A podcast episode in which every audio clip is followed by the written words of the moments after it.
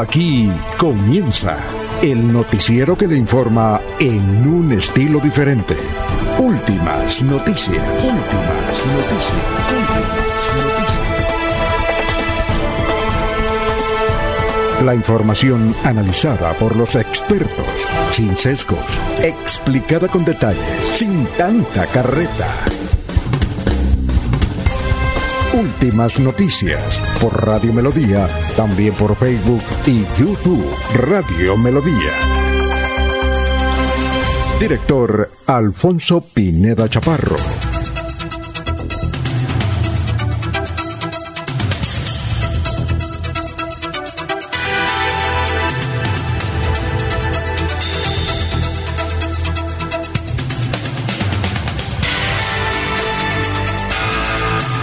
Gracias a Dios, hoy es lunes. Hoy es lunes 6 de junio del 2022. Nos abre el micrófono Arnulfo Otero Carreño para hablar por Radio Melodía 1080M.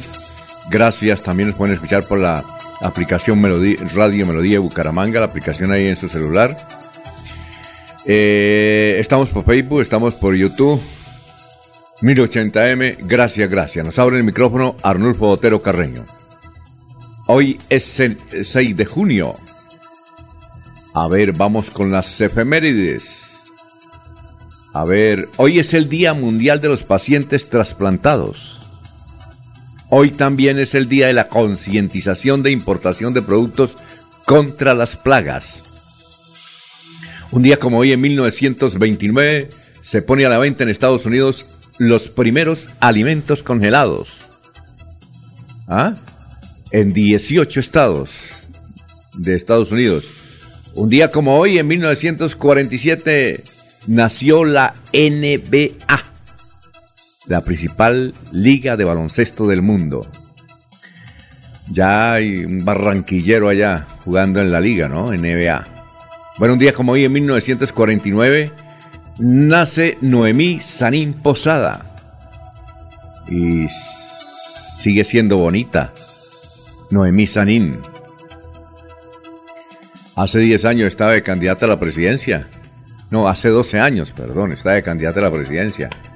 Venía mucho a Bucaramanga, doña Noemí Sanín Posada, 73. Y se ve muy, pero muy bien, conservadita. Pues un día como hoy, en 1949, nació ella, 73 años. Un día como hoy, en el 2001, la Phyllis Morris fue eh, llamada a pagar una multa de 3 mil millones de dólares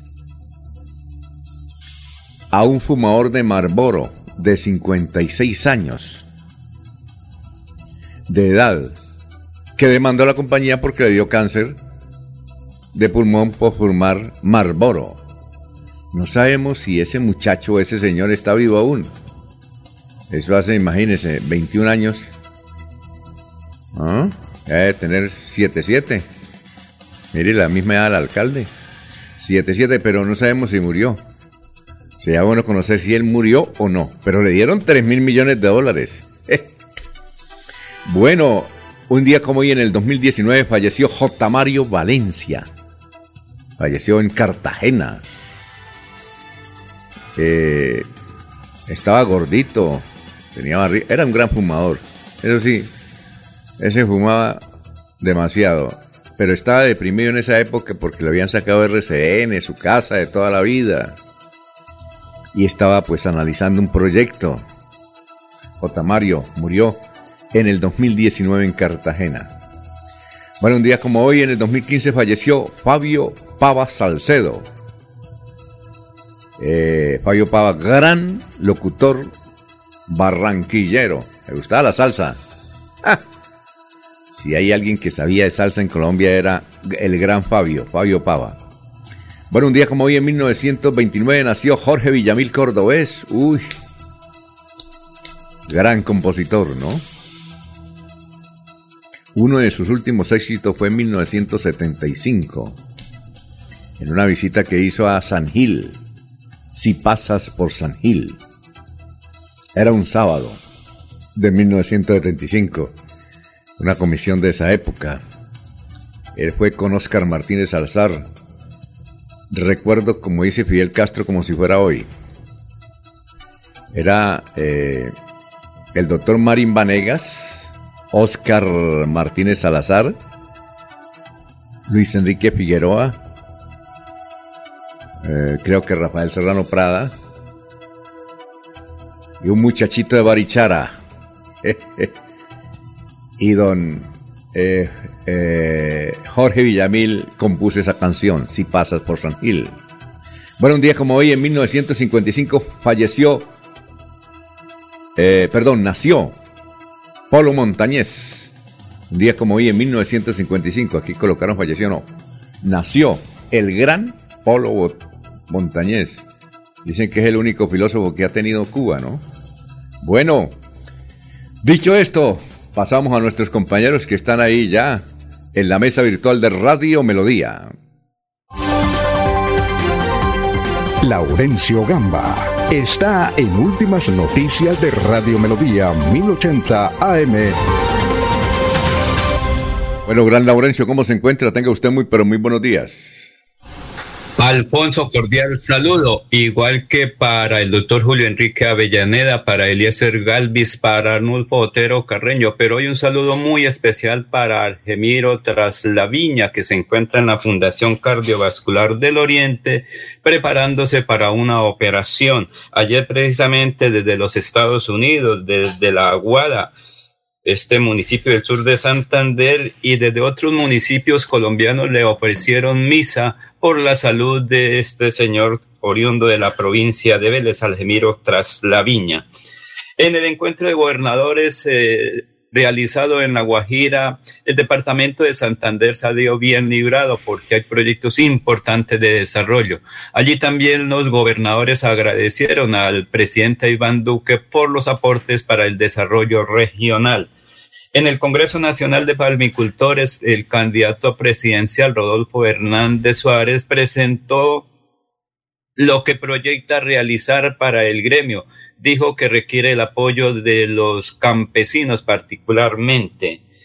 Y en la provincia de Vélez hay, hay expectativas y mucha esperanza por el anuncio de la pavimentación de la vía Jesús María Florián. Integrará dos departamentos y así como el turismo del sur del departamento de Santander. También hay expectativa por la entrega de ayudas técnicas a personas vulnerables.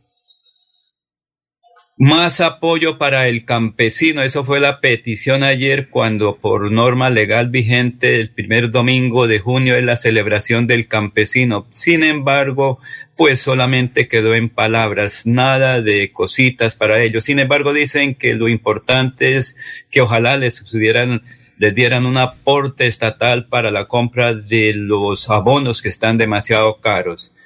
Y el presidente nacional de Fedepan, Mar Carlos Pérez, en el Congreso Nacional, pues eh, dijo que este gremio es de, de bastante desarrollo. Aquí está precisamente su parte final.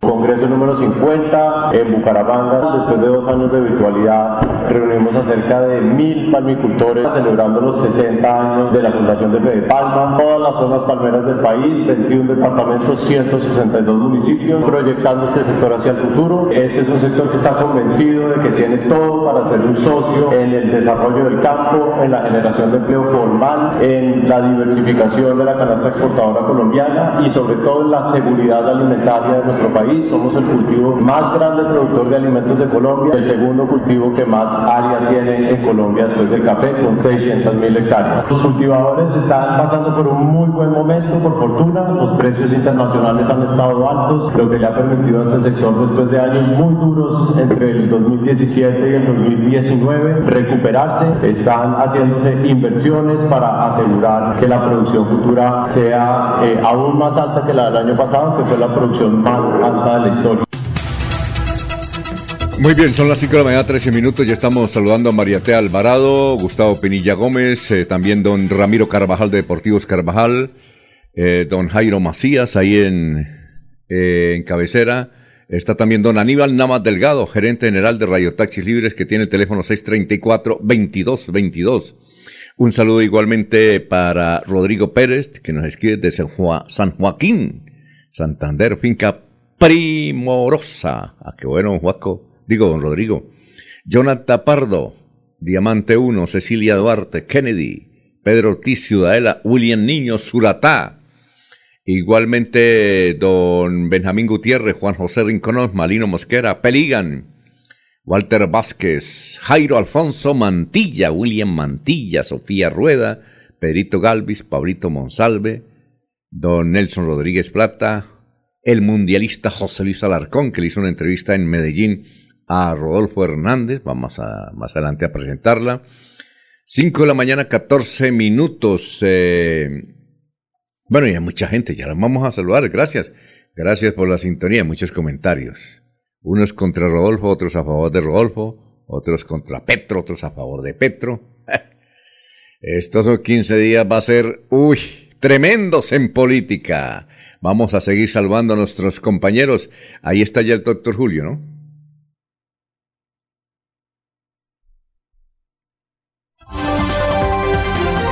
Julio Enrique Avellaneda está en Últimas Noticias de Radio Melodía 1080 AM. Doctor Julio, ¿cómo se encuentra en esta mañana de 6 de junio del 2022? Gracias por estar ahí con nosotros. Director, cordial saludo para usted.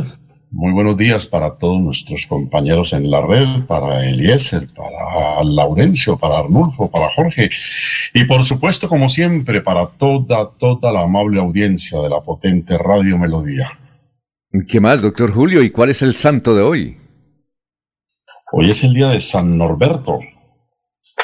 Mm. Algún gran amigo nuestro estaría de celebración hoy, ¿no, Alfonso? Sí, claro. San, Norberto. Sí, señor. San Norberto Morales Ballesteros. Mm.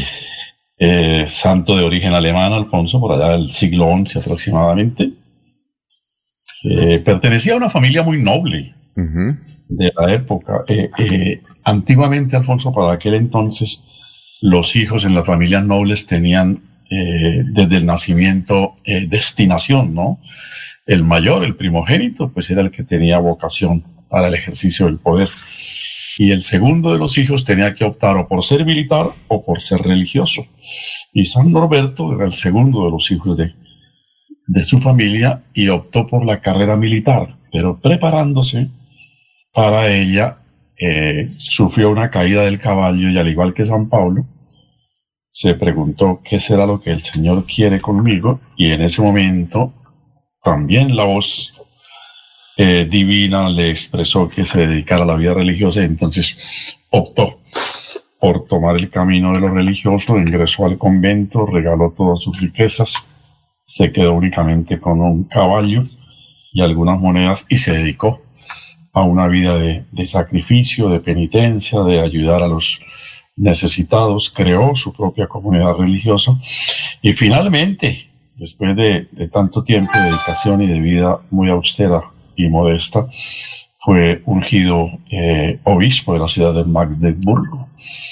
Tuvo siempre el respaldo del Papa y murió en el ejercicio de su cargo en el cumplimiento de, de actividades pastorales. San Norberto, don Alfonso. ¿Y cuál es la frase de hoy? Son las 5 de la mañana, 17 minutos. ¿Cuál es la frase de hoy? Alfonso, en una magnífica entrevista que el diario El Espectador trae ayer a Vivian Newman, Vivian Newman es la directora del Centro de Estudios de Derecho, Justicia y Sociedad, Vivian expresa lo siguiente.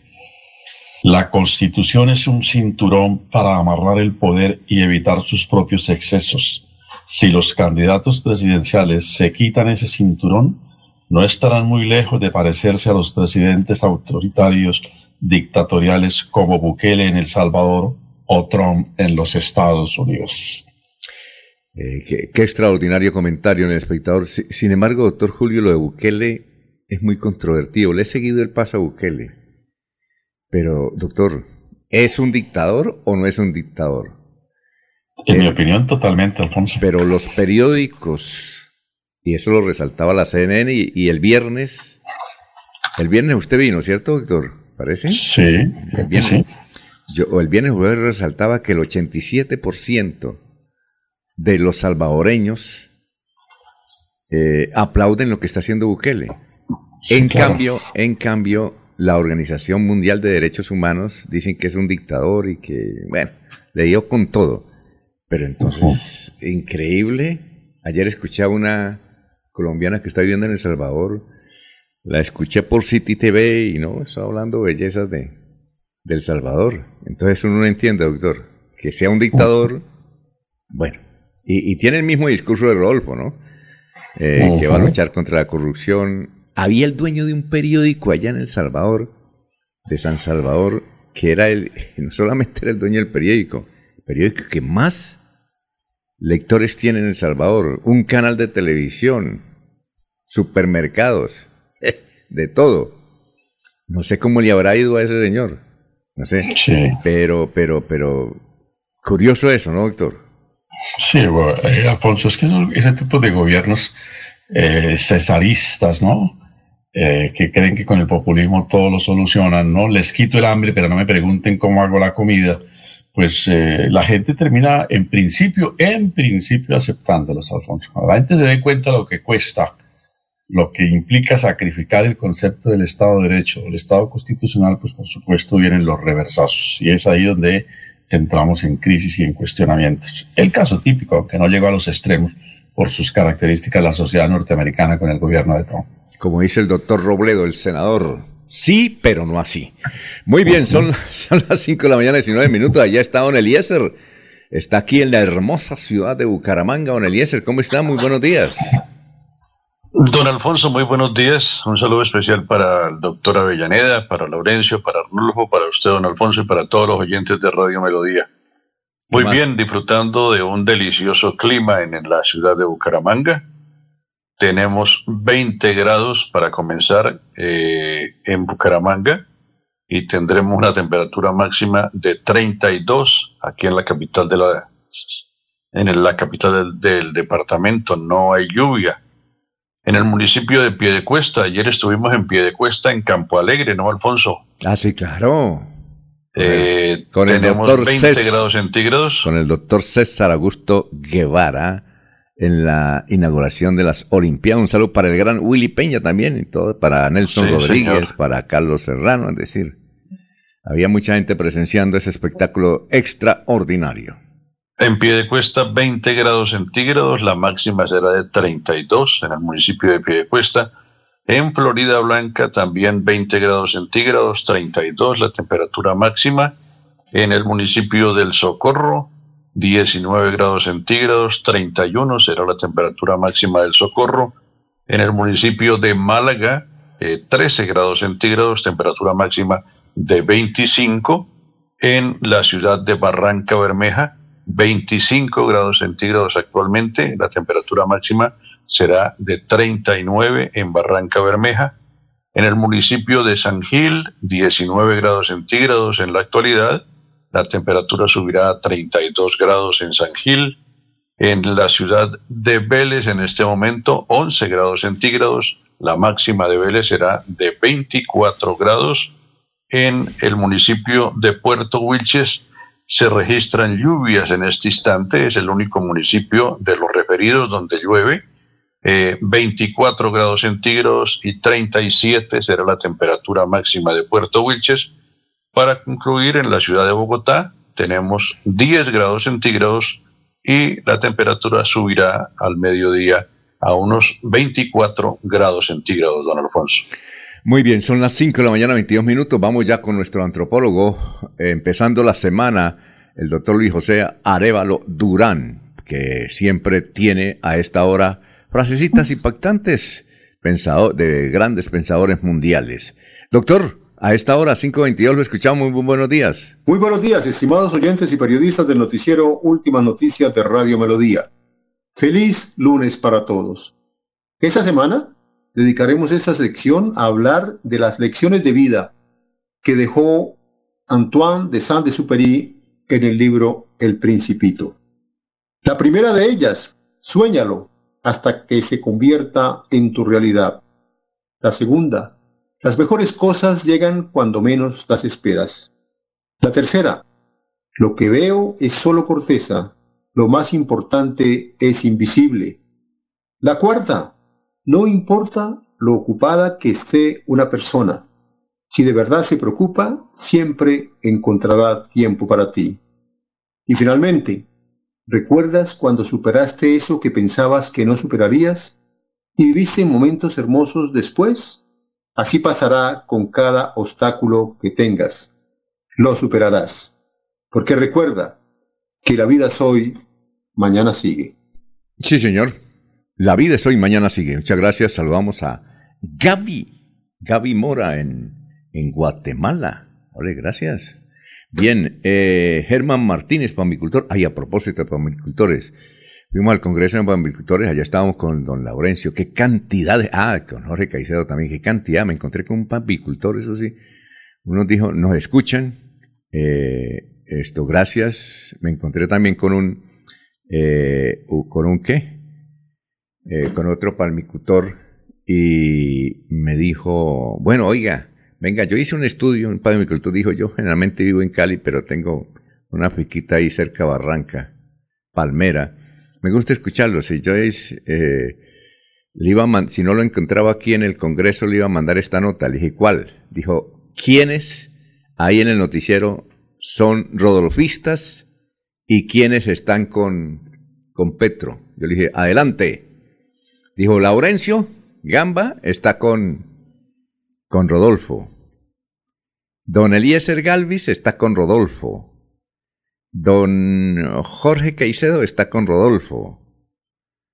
Don Diego en Estados Unidos está con Rodolfo. Ya. Don Julio Enrique Avellaneda es el único, ese está con Petro. Dijo, ¿y usted? no se le nota el rodolfismo, ese es todo el noticiero Rodolfo aquí, Rodolfo allá publicidad, dije, no, publicidad no tengo. Dijo, noticias como publicidad, son noticias de él. Para el noticiero Rodolfo. ¿Qué tal? ¿Les pareció bueno el, el, diagrama o no? ¿Ah? Don Julio, ¿cómo le pareció? Pues Alfonso, no podría calificarlo 100% porque no conozco en realidad a fondo cuál es el parecer político de mis compañeros de programa, sobre todo después de la segunda vuelta, ¿no? Hasta la primera alguna identificación teníamos, pero en la segunda el panorama sigue muy complejo. Eh, sí, él se llama Germán, dijo, no es mi, no me, mi apellido. Entonces yo le dije, a propósito, eh, don Germán, usted, y aquí todos los palmicultores, es decir, o estaban con Fico o ahora están con Rodolfo. Dijo, ¿sabe que sí? Claro que hay uno, hay uno que está con Petro, ya se lo busco, es mi hijo. Entonces se puso a buscar, es más petrista que el tipo. Le dije, pero es comunista, es mamerto. Dijo, no, no, no, por el contrario. Es un tipo, es un abogado como el doctor Julio, que eso se pasa es leyendo constituciones. No, él está contra Rodolfo, él está a favor de Petro. Le dije, quiero hacer una entrevistica. Dijo, por ahí lo busco. Y fue y lo llamó y no le contestó. Sí, eso fue lo que vimos. Muchas gracias a los pamicultores, muy amables. Muy, gracias por la sintonía también al señor Porra. ¿Cómo es que se llama el señor Porra? Que ese también, ese sí rodolfista también. ¿Cómo es que se llama el señor Porra, don Laurencio?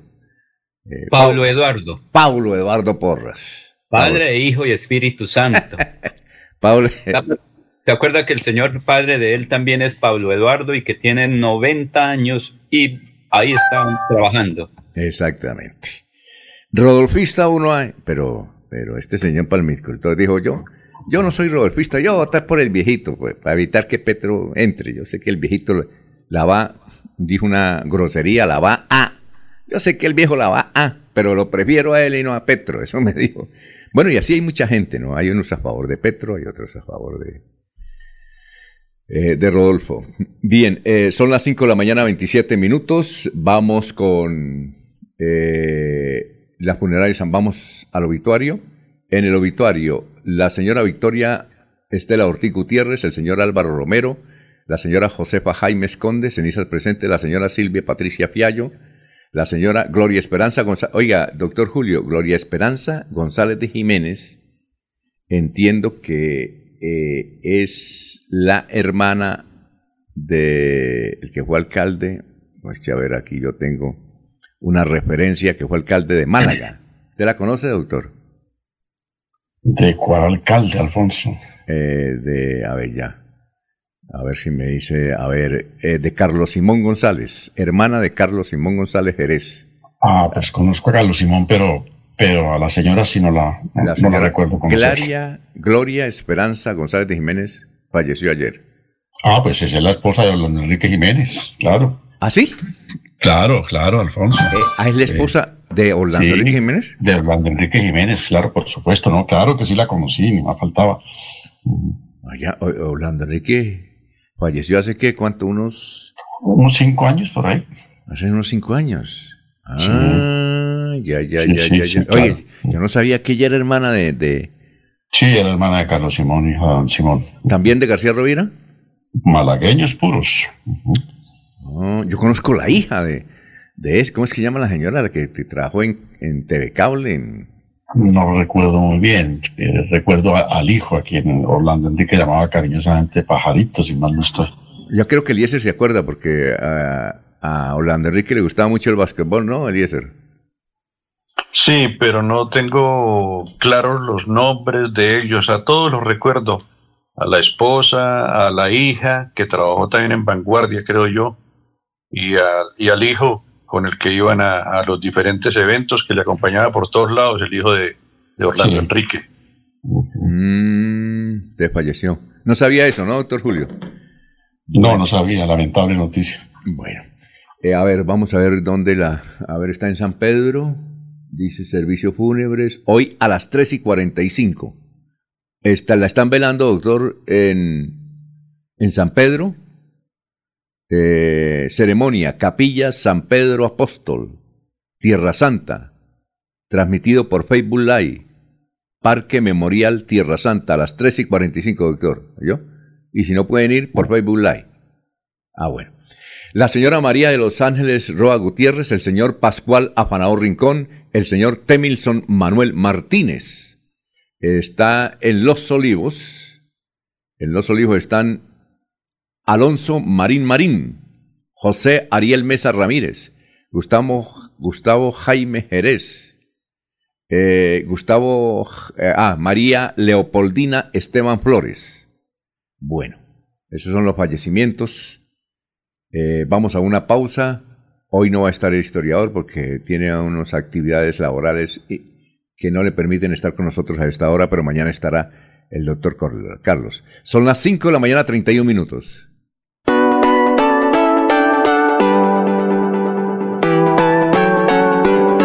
Melodía, Melodía, Radio Sin Fronteras. Escúchenos en cualquier lugar del mundo.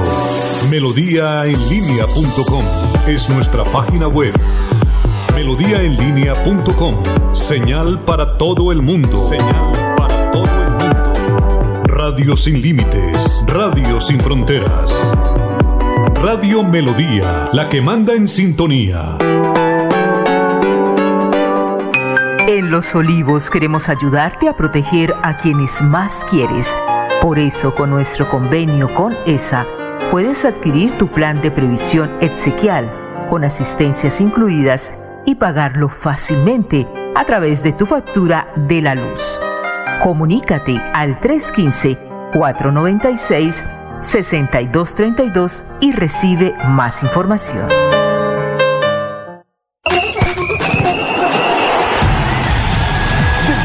Al 30 de junio, Bucaramanga y Girón vibrarán con la sexta edición del Mundialito Incomesa. Con la sexta edición del Mundialito Incomesa. Categoría Sub-11. El evento deportivo más importante del fútbol base de Latinoamérica. 48 equipos, 5 países. Venezuela, Ecuador, Perú, Panamá y Colombia. 150 partidos, más de 900 niños en competencia. Un torneo de fútbol infantil a la altura de los mejores del mundo. No me grites, aliéntame.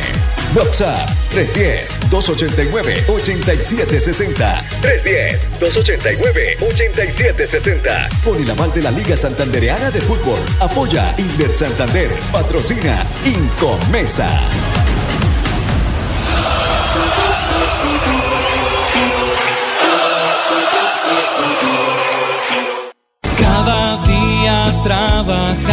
Para estar cerca de ti. Te brindamos soluciones para un mejor vivir. En Cajasal somos familia, desarrollo y bienestar. Cada día más cerca para llegar más lejos. Con Vigilado Supersubsidio. Se va la noche y llega últimas noticias. Últimas noticias. Empezar el día bien informado y con entusiasmo.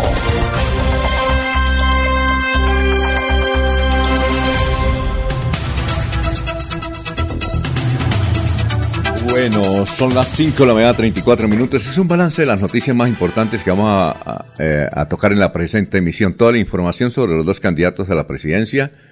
Eh, hablaremos sobre el proceso de Richard Aguilar y otras pruebas que han aparecido. Doctor, tengo datos para que usted me ayude a entender esta noticia de Richard Aguilar. Noticias del Atlético de Caramanga. Uy, lástima, 3 a 1. Allá estuvo un Rodolfo Hernández. Ah, 4 a 1. 4 Es que me queda difícil, me queda difícil. Sufro diciendo 4 a 1. Bueno. ¿Será que, será que, esa, esa, presencia le hizo sombra al Atlético, don Alfonso? Allá estuvo Rodolfo Hernández, eh, José Luis Alarcón, que es un hombre independiente, imparcial, que estuvo allá eh, en Medellín, nos mandó una notica, pudo entrevistar a Rodolfo Hernández. Rodolfo Hernández, porque mucha gente le critican eh, que lleve, en vez de la la camiseta del Bucaramanga llevó la de la Selección Colombia. Pero es que Rodolfo Hernández dice, es que yo tengo que ser coherente. Todo el que a partir de hoy y hasta el 19 de junio lleve una camiseta de la Selección Colombia, quiere decir que va a votar por mí. Entonces, bueno, así es que, oiga, Aurelio, se ve muy bien la camiseta de la Selección Colombia, la suya hoy, ¿no? Sí, pero no refleja del todo el pensamiento del doctor Rodolfo. bueno. bueno. Todavía tengo mis dudas. bueno, noticia, tenemos noticias de Atlético Gramanga y el pequeño informe con, el doctor Rodolfo que nos hace don, don José Luis Alarcón, que fue el único combo deportivo de, de Bucaramanga que fue hasta allá y transmitió desde allá. ¿Sabe? Qué transmisión tan berraca. Y la próxima eh, es el miércoles, ¿no? ¿Es a las 6 y 15? 8 y 15. Estarán por ahí de las 7, ¿no? De las 7. Bueno, regresen unos momentos, otra noticia, regresen unos momentos la normalidad a 20.000 estudiantes de la UIS, se firmaron acuerdos entre ellos, los de alimentación, es decir, ya van otra vez a regresar a clases. Rodolfo Hernández promete pagar deuda del ICETEC y donar su sueldo a 30 becas, 30 becas en la Javeriana candidato presidencial, dice que con el ahorro que se haga del presupuesto a la oficina de presidencia y vicepresidencia, se iniciará con el pago de las deudas. Ambientalistas pedirán revisión de fallo judicial que revivió el fracking en Santander. Organizaciones sociales de Santander anunciaron protestas por la decisión judicial que permite el fracking en Puerto Wilches. Eh, se acaban las negociaciones con Rodolfo Hernández, eh, dice el propio Sergio Fajardo. Es que Rodolfo Hernández dice, mm, Sergio Fajardo, buena gente, extraordinaria persona, pero me manda 27 modificaciones a, a mi programa, hermano, voten por mí, yo, yo no hago concesiones. Entonces ya no, no le parece bien a Rodolfo Hernández o de Sergio Fajardo y no hace ninguna concesión ni ningún cambio. Bueno, también eh, Rodolfo Hernández se disculpa en un video que pasó este fin de semana por llamar corrupto y niño de uñas largas a Héctor Mantilla. Sin embargo, el papá de, Héctor Mantilla es muy noble y dice, yo voy a votar por Rodolfo, vea, la nobleza. No sabemos si eso será, eso será nobleza, doctor Julio, o no. Eh, sin duda, ¿no? Sí. La pregunta, Alfonso, es si alguien, si algún oyente nos regalara el dato, ¿cuántas rectificaciones ha tenido que hacer el, ex, el exalcalde Hernández, ¿no? Y es que no es, la, primera, ¿no? Y las que va a tener que hacer cuando se posesione. Pues para allá vamos, ¿no? En la eventualidad de ser presidente. Ahora que no habrá un programa de televisión como el del presidente Duque, pero seguramente habrá un canal especial para. No, es el, programa. Las rectificaciones diarias. No, es que el, ese en señal. va, a él va a tener con los canales que puede, que es Señal Colombia, canal institucional, no más, con esos dos. De ahí a las 7 de la mañana arranca la rueda de prensa hasta las ocho y media. 200 periodistas diarios, presenciales y virtuales. Bueno, bueno, Millonario Hurton, oiga doctor, hasta ayer a las 6 de la tarde tenía esta noticia engavetada y hasta ayer a las 6 de la tarde logré confirmar todos los datos, pero me sorprendo que Vanguardia también logró confirmar los datos. La historia es interesante, doctor Julio, es esta. Hay un edificio que se llama Juan San Gabriel, Juan Gabriel o San Gabriel, creo que es San Gabriel, ¿no? Que queda ahí en terrazas. Queda en la floresta. O en la floresta. Allá vivió mucho tiempo Jaime Rodríguez, ¿de acuerdo? Cuando era alcalde. Sí, claro, claro. Bueno, eh, resulta que llegó una camioneta y se llevaron, eh, ahí está la historia ya, más adelante la vamos a compartir, doctor. Eh, es la siguiente, es que se llevaron de un tercer piso dos cajas fuertes, dos cajas fuertes. Vanguardia dice que había, era relojes de alta gama, joyas y 100 millones en efectivo yo te, eh, eh, que suman más de 600 millones de pesos. Yo tengo otra versión, que el efectivo son 700 millones de pesos más las joyas, los dólares, en fin, hasta euros. Eh, pero lo interesante, Vanguardia creo que no lo dice hoy, es que yo sí tengo el nombre, pero no lo voy a dar porque es mejor esperar la investigación. ¿Sabe, doctor, quién es el dueño de ese apartamentico y de ese billetico? ¿Quién? Es un secretario de un juzgado de la ciudad de Bucaramanga. Ah, sí, nos habían dicho, Alfonso, sí. Y la esposa es una juez. Es una juez de la República aquí en Bucaramanga, también nos informaron ese, ese dato, ¿no? Con, con efectivo de más de 600 millones de pesos en la casa. Oiga, y yo estaba investigando eso, ¿no? Eso, tire teléfono, tire. Y ayer a las 6 de la tarde, tú, culminé mi, mi operación de conseguir datos y dije, bueno, voy a chiviar eso hoy. No, resulta que en Vanguardia ya la publicó, hoy la trae. Eh, hay unos datos en los cuales nos diferenciamos. Pero doctor, ¿qué puede uno pensar? ¿Sí? Cuando un, ¿Cuánto se gana, doctor, un, un secretario un juzgado? No estoy muy actualizado, Alfonso, pero eh, estimaría así rápidamente que entre 7, 8 millones de pesos. 7, 8 millones. no, estoy, no estoy al tanto de eso. Bueno, pongamos que sea 7 millones, que me parece un buen sueldo, ¿no, doctor? Sí, justa remuneración. ¿Cuánto puede valer una juez que es administrativa? Tengo el nombre de ella, pero bueno. Eh, ¿cómo, una, un juez, ¿cuánto puede valer, eh, ganar? Estaría por el orden de los 14, eh, 15 millones. Es que la verdad, Alfonso, lo que le diga no... no bueno, supongamos que entre los dos... No estoy al tanto de esas remuneraciones. Oiga, doctor, supongamos que entre los dos redondean 20. Sí. Perfecto. 20. Oiga, y tener una caja fuerte con 700 millones en efectivo, más dólares, más joyas. No, dos cajas fuertes. Dos cajas fuertes, Alfonso. Exacto. Una está empotrada. Oiga, está empotrada. Sí. ¿Sí? Eso fue el jueves por la noche. Eso fue el jueves en la noche, sí. Ah, ¿usted también tenía algún dato sobre eso?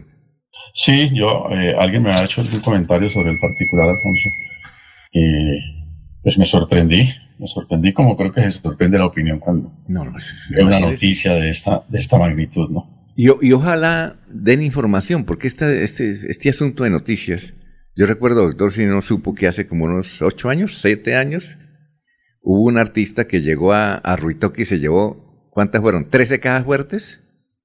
Mm. ¿Usted recuerda esa historia más o menos? Sí, Alfonso. Eso son unos 5 o 6 años también aproximadamente. No, no, no, no va mucho, como dirían los castellanos. exacto. Eh, una de esas cajas fuertes era de un tipo que había sido gobernador del Arauca, que tenía 800 millones en efectivo, según, según comentaron algunas personas de Ruitoque. Y entonces, imagínese, el tipo llegó eh, la historia es que el tipo llegó hace cinco o seis años a Ruitoque, alquiló una cabaña y se puso durante seis meses a un habitual ciudadano allá. Listo. Lo cierto es que al término, eso fue como en un diciembre, eh, desocupó 13 cajas fuertes. Una de ellas, y, ah, y varios políticos tenían su platica ahí, ¿no? Varios políticos. Entonces yo le, yo, pues yo estaba tras de, pues varios estábamos tras de las noticias y hablé con el comandante de la policía y me dijo, no, difícil hacer esa investigación. Nadie quiere dar declaraciones, nadie. ¿Sí? Y eso no, no se supo, doctor, ¿no? ¿Usted supo algo más? No, eso, eso, tal y como usted lo narra, Alfonso, quedó ahí en el aire. se conoció el suceso, pero como dijo el comandante de la policía, no fue fácil avanzar. No, no, no, nadie quiso dar, no, que, que un tipo estaba en Europa, otro se fue para Estados Unidos, y dijo, no, no. Pues que, sí, oye, porque es que las primeras investigaciones, Alfonso, de, de delitos contra la propiedad y en particular de dineros en efectivo, la primera pregunta de toda investigación es de dónde salió el dinero, ¿no? Exacto. Y entonces ahí es donde la gente a veces, a veces, algunas personas pues se pueden enredar porque no hay explicaciones claras, no necesariamente dineros ilícitos, pero a veces las explicaciones no son claras y obviamente por, por principio legal, por disposición del Estado, pues las fuentes de todos esos dineros deben establecerse fehacientemente. Y es ahí donde a veces la gente no quiere enredarse. Y otra cosa, es que uno puede tener plata en efectivo en, en la casa, ¿no? Pero tiene que estar reportada legalmente a, la DIAN, ¿no? A la DIAN. Por lo menos, por lo menos explicar con suficiencia de dónde proviene el dinero, ¿no? Pero un secretario y, y la juez aquí en Bucaramanga que tienen 700 millones en efectivo en dos cajas fuertes, imagínese. ¿Qué, ¿Qué, piensa uno, no? ¿Qué piensa uno? ¿Qué iba a decir don Laurencio? Pero uno no sabe si fueron 700 reses que vendieron, porque es que aquí en Santander y en la región hay mucho negocio, por decir algo, es de familia. Y entonces venden las reses, venden el café, venden lo mismo. ¿Cuánto vale una carga de café? Vale dos millones y medio. ¿Cuánto vale una carga de cacao? Lo que ocurre es que a veces uno hace unas cuentas y no sabe exactamente de dónde proviene ese dinero. Puede ser familia. Recuerde que ahí vivió también el doctor Mario Suárez Flores. No sé si un cuñado de Tiberio Villarreal Ramos en ese edificio San Gabriel de la Floresta. Otros dirigentes santanderianos. Ese en el pasado era un centro muy importante. Oiga, Laurencio. Conjunto. Señor. Usted, tiene razón. Vamos a preguntarle a un ganadero a ver si nos manda la cifra. ¿Cuántas vacas son 700 millones de pesos, le parece? Porque es que ahorita el ganado está supremamente costoso. Y si es en familia, Alfonso, si es en familia, porque si aquí, mirando uno lo de los palmicultores, recuerde cómo hablaba la gente, dijo, es que aquí Bucaramanga es el centro de la producción Mucha gente está viviendo en el sur de Bolívar y allá hacen sus inversiones y aquí pagan los obreros, pagan todo, Alfonso. Oiga, doctor, eh, eh, antes era fácil lavar dinero con las vacas y todo eso. Ahora, ahora es difícil. Creo que hay una ley, ¿no? Hay una ley eh, donde eso se reporta también, ¿no? Yo creo que, Alfonso, los controles fiscales que se han acentuado, ¿no? Entre otras cosas, porque las personas tenemos que definir ante la DIAN cuál es nuestra actividad. Y es a partir de ahí donde en principio se determinan las fuentes de, los ingresos. Si mi, si mi, actividad es el ejercicio profesional, pues si yo aparezco con sumas de dinero cuantiosísimas, pues tendré que explicar en qué pleito me gané ese dinero. O, bueno, la eventualidad no es descartable de que tengan otras actividades comerciales, pero pues obviamente de eso se trata, de que se dé cuenta si realmente eh, esas actividades existen o no existen con certeza. Bueno, vamos a terminar con eh, esta balance de noticias, vamos a los comerciales y regresamos. Eh, en melodíaenlínea.com están estas noticias, 200 familias de tres sectores de Florida Blanca se benefician con muro de contención, en un 89% avanzan las obras para mitigar el riesgo por deslizamientos en Florida Blanca. Otra noticia en melodíaenlínea.com, Río Negro también afectado por la lluvia en Santander. Otra noticia también en melodíaenlínea.com. Florida Blanca tendrá una nueva sede de la Fiscalía General de la Nación. Ah, qué bueno. Vanguardia Liberal trae esta noticia. Tóxicos, esto es un, informe exclusivo de Vanguardia, dice tóxicos de mercurio y cianuro río abajo del páramo de Santurbán en Santander. La silla vacía trae esta información. Siete diferencias entre Petro y Rodolfo. El periódico El Tiempo en primera página. Rodolfo es lo que los americanos llaman un outsider Dice su estratega, oiga, eh, Becasino, doctor, ¿qué es outsider? A propósito. Es como fuera de, lo, fuera de lo común, algo así entiendo, Alfonso. Jorge y Eliezer que manejan muy bien esos términos. Es como Trump. Moderno. Como Trump. Sí, sí, sí, personajes eh, un poco atípicos, ¿no? Eh, extraños. Vamos a preguntarle a Diego más adelante a ver qué, qué, definición tiene. Sí, esa es una... El espectador, oh, escuche esta noticia del espectador que trae hoy. El caso Fonade se mueve en la Corte Suprema de Justicia y enreda Armando Benedetti. FONADE era una Fundación Nacional de Proyectos de Desarrollo FONADE, que el gobierno, que el gobierno tuvo que liquidarlo porque robaban toda la plata, ¿no, doctor Julio? Y creó un instituto nacional eh, que reúne ese instituto FONADE y otro, y es uno de los más poderosos de Colombia, y la gerente general es una sangileña, son doña Lina Barrera.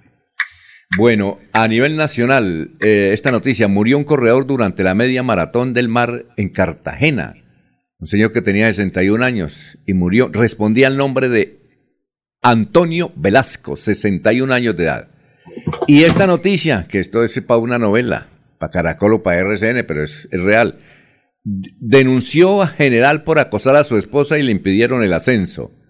El mayor Mario Andrés Peñuela, esto es aquí en Colombia, ¿no? El mayor ah, Mario Andrés Peñuela denunció persecución laboral porque un general se enamoró de su esposa. Doctor, grave eso, ¿no? bueno, grave, grave eso. Hubo ahí, hubo, eh, en términos militares hubo confusión de pelotón. sí. Y antes de irnos a unos mensajes, hay una noticia que dice, Petro, es otra noticia nacional, Petro pasó la noche en casa de un pescador en Honda, Tolima. Pescador supremamente pobre. Ahí durmió Petro anoche. El candidato presidencial del pacto histórico, Petro, retomó su campaña en la vía pública en el municipio de Honda, Tolima. Eh, nos hace recordar a doña Lucelena Mojica, sí, Lucelena Mojica, que cuando estaba de candidata se fue a vivir ocho días al norte de Bucaramanga, en el barrio, en una casita viejita. Y no dicen que María Eugenia también vivió por ahí en el norte cuando hacía campaña por sus hijos a la alcaldía de Bucaramanga, Alfonso. Ah, sí, me, sí, claro, en el barrio Villarrosa, entiendo, pero, pero. O en Girón con Pacho Suárez. Ah, también con Pacho Suárez. Sí, claro. Que, que le tomaban el pelo que María Eugenia durmiendo ahí, vale, en, un, eh, en una casa. Eh, en Girón fue el Laurencio y resulta que quebró al pobre señor porque tenía 13 escoltas y el titico el desayuno. No, no, no. Recuerden que el enfrentamiento. El, doctor, ¿sabe quién era el candidato a la alcaldía? El doctor Ulloa. Sí, Álvaro Ulloa. Álvaro, el, médico que falleció. Y entonces el médico me dijo: Oiga, Mario Eugenia se fue a vivir a un barrio pobre, pero la historia es esta: que ella llevó tres escoltas y, y los pobres dueños de la casita le tocaba, imagínense, 13 desayunos. No. Y no le pagaron, eso me dijo el doctor en esa oportunidad, ¿no? Ah, Elías se recuerda, ¿no? sí, señor. Bueno, vamos a una pausa, son las 5.50.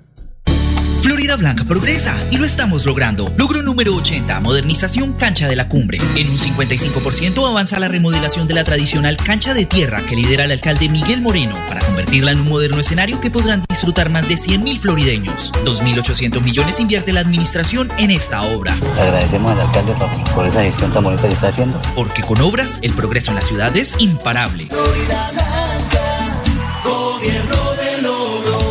Miguel Moreno, alcalde. Se va la noche y llega últimas noticias. Todos los días, desde las 5 de la mañana, empezar el día bien informado y con entusiasmo.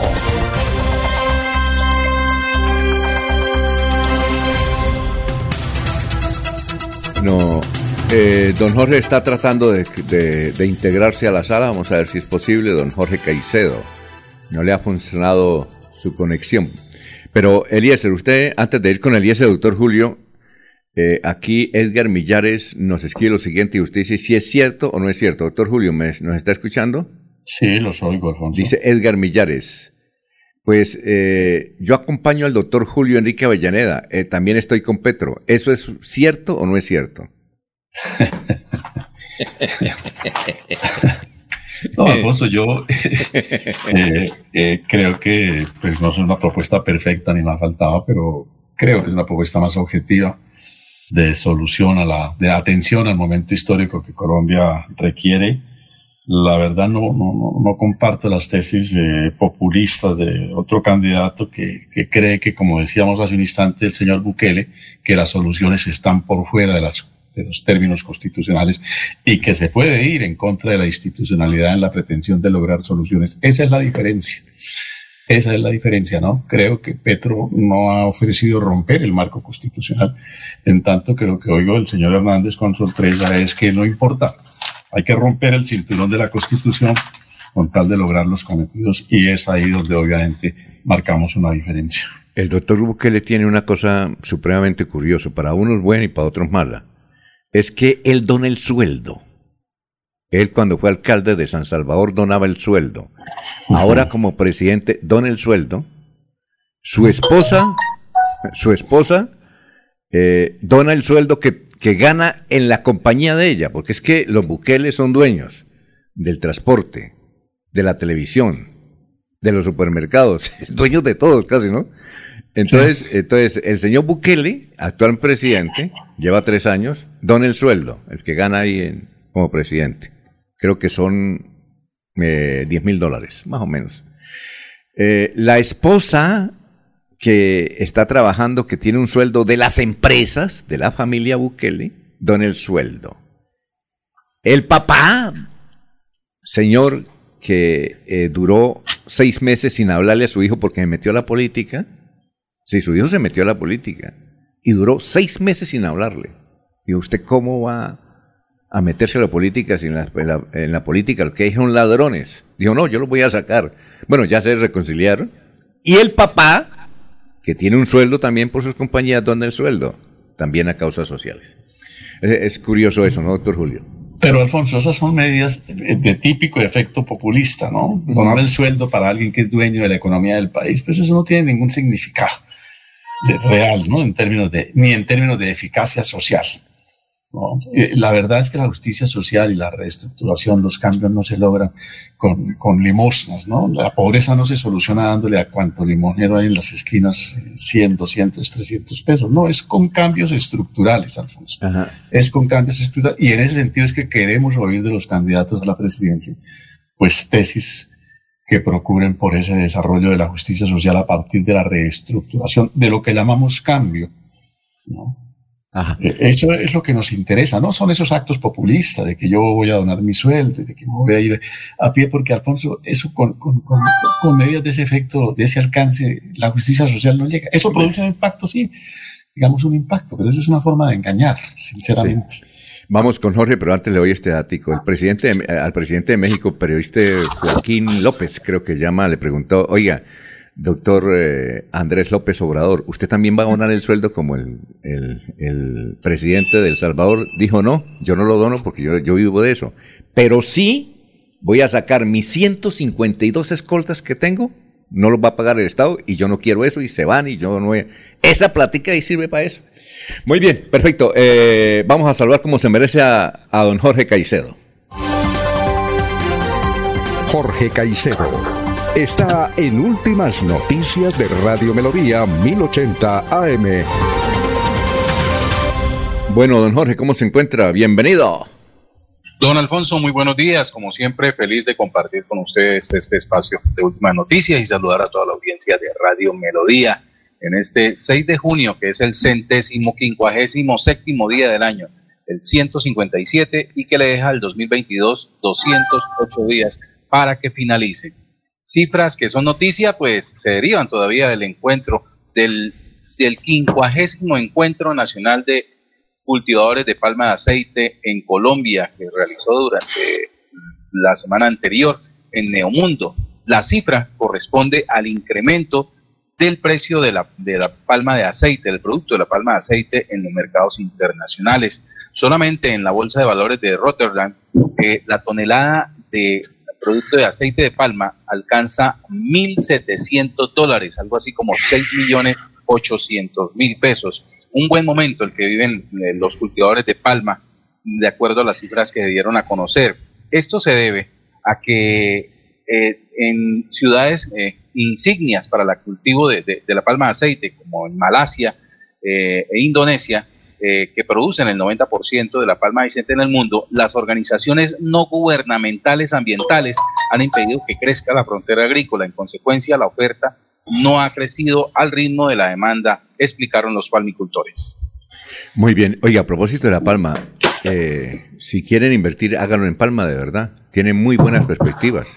Mire, eh, eh, resulta que a través de la... Hay un aceite eh, que con ese aceite se hace una veladora. Es una veladora increíble, pero no se consiguen porque hasta ahora están descubriendo el asunto. Ahí con don Laurencio, ah, no, no alcanzó. ¿Laurencio no estaba con nosotros o sí? Estamos hablando. Yo me la, me la, me la tenía en lista, Alfonso. Me Ah, la bueno, tenían en la, todo caso, última me la esa, obsequiaron. esa veladora es, esa veladora es extraordinaria, pero con ese aceite. También con ese aceite se pueden hacer otras derivaciones importantísimas, importantísimas, y yo creo que independientemente que quien sea el presidente de la República, esto va a tener mucho éxito, los palmicultores están tan contentos que el Congreso fue un éxito, eh, no es el Congreso anual de, de Fede Palma, esto era un evento para celebrar los 60 años, ¿no, Jorge? De Fede Palma, creo. Sí, 60 años. Sí, señor. Exactamente, 60 años. Pero sí fue el vigésimo encuentro, el, el quincuagésimo encuentro nacional de palmicultores. Porque va, el, el grande va a ser en Cartagena ahora en septiembre. ¿Ya? Sí, señor. Y están muy contentos los palmicultores porque pues les llegó la hora, el buen día. Ojalá que el Estado, eh, quien sea el nuevo presidente, ayude, porque en Colombia hay 600, hay que, hay, perdón, 6 millones de hectáreas habilitadas para sembrar palma y de las 7 millones de hectáreas solamente han sembrado 600 mil. Imagínese. Imagínese. ¿Ah? En cuanto a lo que habla del uso de la palma, pues obviamente su aplicación en el sector de alimentos, la palma, el aceite de palma también tiene aplicaciones en la cosmética, ¿sí? en productos de cosmética y en cuanto a la vela a la que usted hace referencia, que fue un bello detalle que entregaron allí, eh, estas tiene por base el aceite reciclado el aceite de cocina que ya no se usa y que genera tantos problemas eh, al medio ambiente por la manera en que se debe disponer, pues con ese aceite se está realizando estas velas aromatizantes, que, que obviamente pues le da un nuevo uso, un nuevo valor al, aceite quemado y eh, pues eh, es también una manera de, poder eliminar este, este residuo, ese aceite. Entonces son muchas las aplicaciones que tiene el aceite de palma y con mucha proyección en el mercado. Eh, este aceite es de una emprendedora bayuna que vive en la ciudad de, Bogotá. Yo le pregunté a ella, le dije, bueno, dijo, no es un emprendimiento, pero como yo no tengo plata, apenas estoy iniciándolo. Pero va a ser un éxito, además porque esa veladora tiene una particularidad. No se consigue en ninguna parte. Por ahora están experimentando, en ninguna parte. Pero va a ser un éxito, ¿por qué? Porque es que eh, la veladora, eh, con el olor, se van los mosquitos y los, los zancudos. Es decir, no necesitan no, colocar la veladora y listo, y se mosquito y zancudo. Esto sirve para la mesa de los santos. ¿No es cierto, doctor Julio? En la mesa de los santos el problema son, son los mosquitos, ¿o no? El problema no es que están almorzando y llegan los moscas. ¿no, Alfonso? ¿Ah? La mosca en algunos sectores, sobre todo donde hay mayor presencia de la actividad avícola, ¿no? Sí, pero hasta ahora no han, encontrado un, elemento para correr los zancudos y las, y las moscas. Tienen que ser veneno. Esto no. Esto por eso es que eh, va a ser un éxito ese. Y yo le decía a ella, eh, bueno, eh, yo le compro. Dijo, no, no, es que yo no estoy vendiendo, estoy regalando a todos los asistentes una. es el compromiso. Yo pues apenas estoy empezando. Es un emprendimiento de, una niña del Valle del Cauca, vea usted. Cosas positivas. Alfonso, esta es la última que quedó allá y que me la obsequió. Dijo, mira, aquí se la tenía guardadita. A sus amigos les di una y esta es la última que quedó. Dijo ella, tenía guardada. Pero la niña esa en unos años va a ser una multimillonaria, porque si le va bien, ¿no? Si sabe manejar el asunto. Bueno, son las seis de la mañana, un minuto, vamos a una pausa y regresamos. Cuando regresemos está Eliezer con el señor director ejecutivo de CASAN, el eh, doctor César Augusto Guevara. Lleva 36 años en la entidad, una de las más importantes de Colombia. 6 y 1. Aquí Bucaramanga, la bella capital de Santander. Transmite Radio Melodía, Estación Colombiana, HJMH, 1080 kilociclos, 10.000 vatios de potencia en antena, para todo el oriente colombiano. Cadena Melodía, la radio líder de Colombia.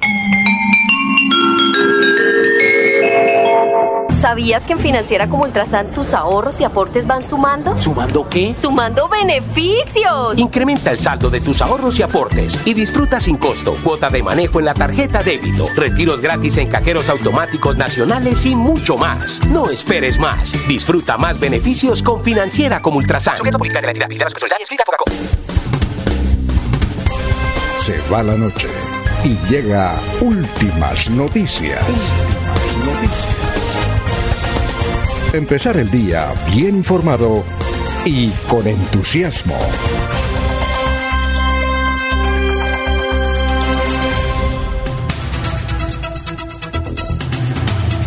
Bueno, los oyentes, antes de Don Eliezer están los oyentes Yurley, Carolina Montes Cardoso, Jorge Eliezer Hernández. Lo de las cajas fuertes en Ruitoque, pues no sé, no sé qué. Vamos a quitarle el sonido acá porque dice, lo de las cajas fuertes en Ritoque no se supo el monto porque nadie quería declarar lo que tenía dentro. A uno le robaron sus ahorros, las joyas, heredad de familia, a otros le hicieron lo del viejo adagio, ladrón que roba ladrón, tiene 100 años de perdón. En todo caso, a un exgobernador de la Arauca se le llevaron 700, 800 millones de pesos. Bueno, Elsie Patricia Archila, buenos días, gracias por su información, una feliz semana a todos los oyentes y mesa de trabajo de la inconfundible Radio Melodía. Cuidemos, cuídenos, Dios nos bendiga. Eh, también eh, nos envía aquí don Abelardo Correa, eh, Abelardo Correa debe estar con Petro porque mire lo que nos dice. Pues uno piensa, ¿no? Uno juzga. Dice, este, este debe estar con Petro. Eh, Abelardo Correa dice, el programa Últimas Noticias se convirtió en una tribuna rodolfista. En menos de 10 minutos lo nombraron ocho veces. Oye, doctor, ¿sí?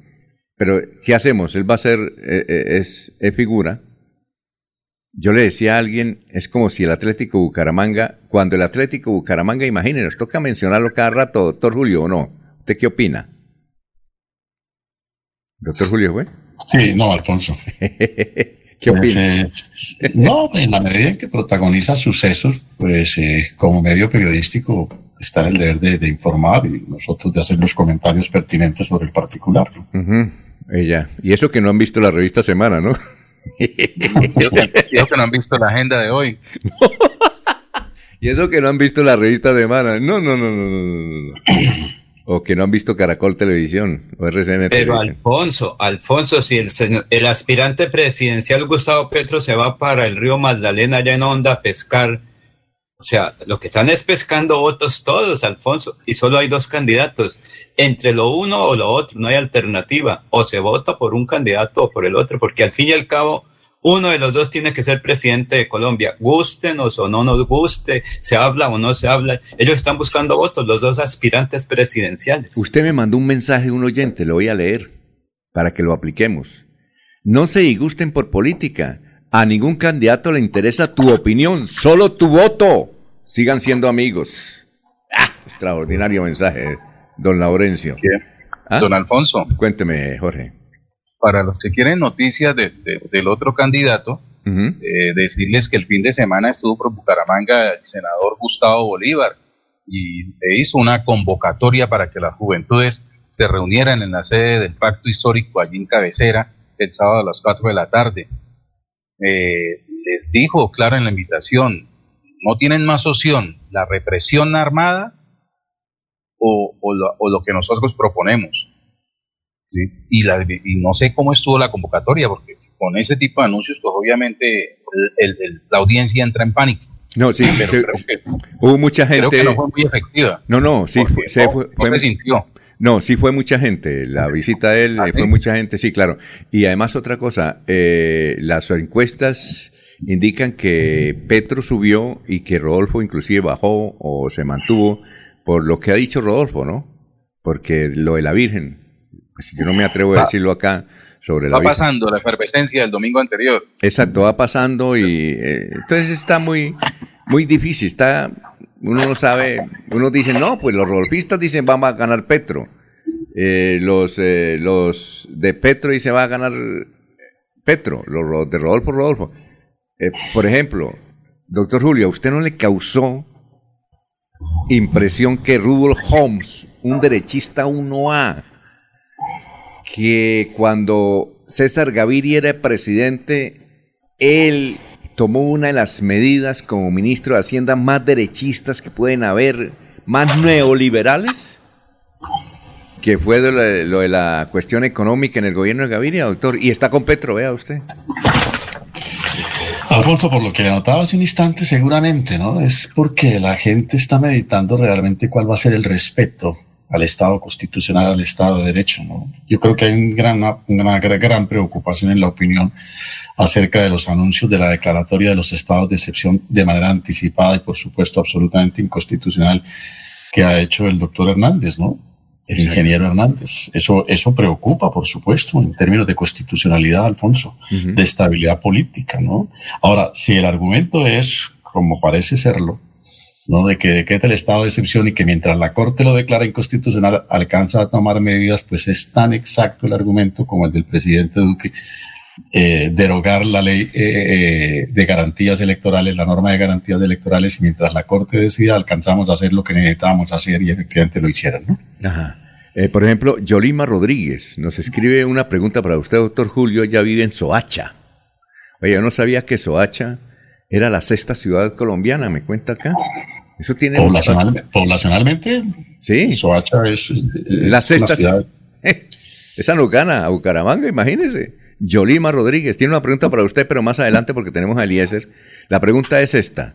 Dice, soy estudiante de Derecho, eh, no conozco Bucaramanga, pero sí escucho el noticiero por los comentarios que hace el doctor Avellaneda. Me gustaría tenerlo de profesor.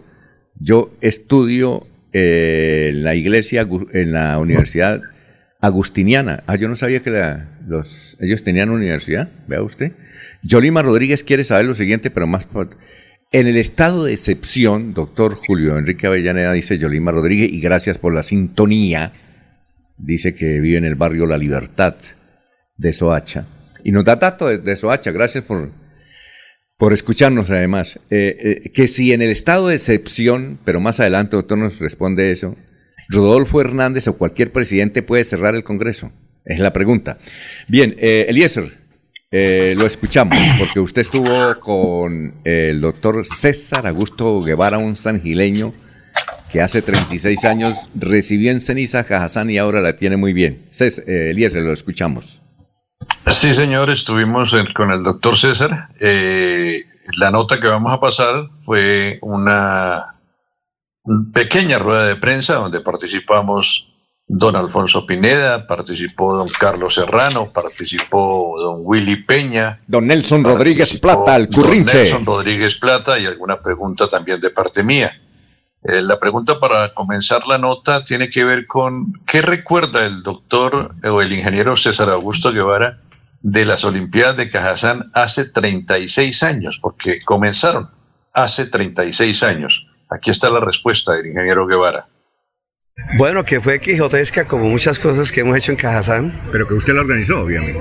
Estaba yo de practicante universitario, llegando a Cajazán, obviamente amante del deporte. Hicimos un ejercicio con el doctor Gilberto Serrano Velasco eh, con Marco Vinicio Gómez, recuerdo en ese momento, y pues realmente fue buscar amigos, amigos del deporte, uno jugaba baloncesto, otro jugábamos voleibol, otro jugábamos fútbol, y empezamos a buscar en las empresas, creo que tuvimos como 8 o 10 empresas en esa primera instancia, pero pues fue el origen de un evento muy significativo y ha sido muy significativo para la caja. Bueno, ingeniero, háblenos de las Olimpiadas el día de hoy, ¿qué, fue la novedad? Vimos eh, como siempre las madrinas, los equipos muy bien presentados, es una tradición que no pierde fuerza a pesar de la pandemia nos reactivamos, ingeniero? Pues podemos volver a empezar, porque hace tres años no hacíamos Olimpiada y hace cerca de ocho años no hacíamos desfile. Y necesitamos que la gente se motivara, que se inspirara, como ustedes escucharon en, mis palabras, pues realmente eh, ese tema de las enfermedades eh, mentales, del estrés, ha venido causando un estragos en todos. En esa es realmente la, la verdadera pospandemia. Y este es un espacio, sin lugar a dudas, un espacio y un buen pretexto para que las personas vengan, se encuentren, compartan, se diviertan, encuentren el tiempo libre. Ustedes vieron Campo Alegre también cómo está de bonito. Nosotros durante la pandemia nos dedicamos a arreglar esta sede y a tener la lista y, atractiva para que la gente se motive y pueda venir. Y repito, no solamente a competir, sino también a disfrutar del uso del tiempo libre. Bueno, y sirve además como un sevillero, que quita que aquí en algunos años aparezca una estrella mundial. ¿Qué jugó por acá? Sí, sin duda, y lo hemos tenido, ¿no? ¿Ah, lo hemos tenido. Digamos que hoy día, siendo el deporte de los jóvenes, pues uno no lo va a encontrar en las empresas, pero sí tenemos muchos deportistas de, a nivel veterano, a nivel de otras ligas que han participado y han estado a nivel nacional. ¿cuál es el año que más ha participado eh, empresas? Yo creo que por allá a principios del año 2000 quizás tuvimos un boom de Olimpiada muy grande, eh, con muchas empresas participando, eh, con muchas capacidades, empresarios muy metidos. Yo recuerdo eh, en su momento a Damián con La Bastilla, inclusive San Alberto, en Tupalma traía equipos muy buenos en todo sentido. Aquí pues obviamente la gobernación, el municipio de Girón, el municipio de Florida, había, un, había Trefilco, Penagos Hermanos. Entonces la idea es volver a retomarlo porque pienso que ya se ha cumplido como un ciclo de los deportistas ya de sus edades y hay gente joven como vieron ustedes hoy que viene a participar y pues a retomar otra vez este, este momento. Director, aparte de, de las jornadas deportivas, ¿qué representa la participación de los trabajadores de las diferentes empresas en estas Olimpiadas? ¿Qué dice el Departamento de Recreación en, en el resultado? Bueno, realmente para nosotros hoy día la apuesta principal es tener un espacio del uso del tiempo libre.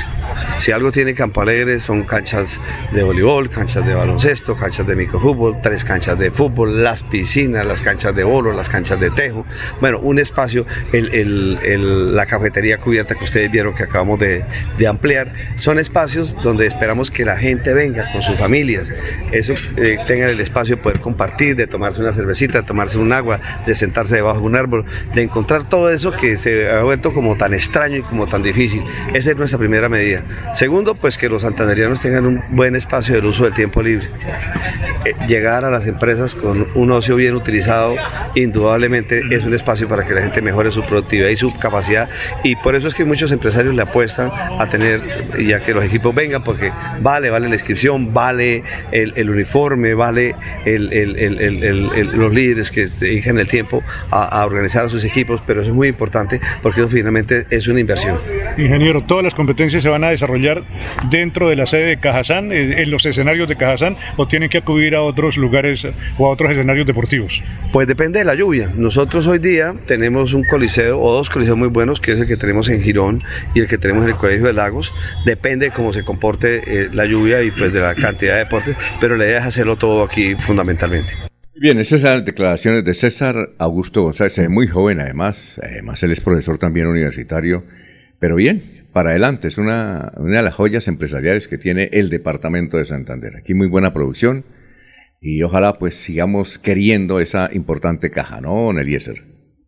Sí, señor, y como dice él, está muy bonita la sede de Cajazán. Yo hacía mucho tiempo que no la, que no la visitaba han construido muchos escenarios, el verde está, está muy atractivo, todas las zonas de, camping, así que los eh, afiliados a la caja pues tienen una muy buena alternativa para pasar sus horas de tiempo libre y de recreación, Alfonso. Vamos a una pausa. Sergio Díaz nos dice, eh, pregunta para el doctor Julio Enrique Avellaneda, es que el fin de semana decían que el voto en blanco no tiene validez en la segunda vuelta. Yo creo que sí, sí no sé. Eh, Marley Amaya dice buenos días, el presidente de Colombia será Gustavo Petro, no hay nada más que decir. Eh, José Armando a Valdivieso, aquí desde la comunidad valenciana, donde son las 12, 16 minutos del mediodía. Ah, bueno. Eh, igualmente, eh, Yolima Rodríguez está pendiente, estoy pendiente de la visita del de la respuesta del doctor Julio Enrique Vallanea para grabarla porque quiero presentarle en la clase en esta tarde, Yolima. Ok, gracias por la sintonía. Ya, en un momento vamos a unos mensajes y regresamos. Y, estaremos con la respuesta del doctor Julio Enrique Avellaneda. Son las 6 y 16. Florida Blanca progresa y lo estamos logrando. Logro número 96, construcción de espacios comunitarios Barrio El Reposo. En un 95% avanza la construcción de espacios comunitarios que adelanta el gobierno del alcalde Miguel Moreno en El Reposo. 1.600 millones se invierten en esta obra que beneficiará a más de 20.000 habitantes de la Comuna 4 de la ciudad. Me pareció espectacular, de verdad que esta es una buena obra por el municipio y por el barrio. Porque con obras, el progreso en la ciudad es imparable. Florida Blanca, gobierno de logros. Miguel Moreno, alcalde. Queremos que disfrutes de un servicio de energía confiable y de calidad. Por eso, trabajamos en el mantenimiento de la infraestructura eléctrica. Para que estés informado oportunamente de las fechas y horarios, síguenos en nuestras redes sociales o consulta toda la información en www.esa.com.co. ESA, Grupo EPM, Vigilado Superservicios.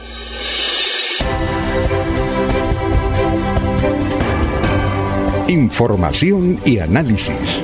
Es el estilo de Últimas Noticias por Radio Melodía 1080 AM.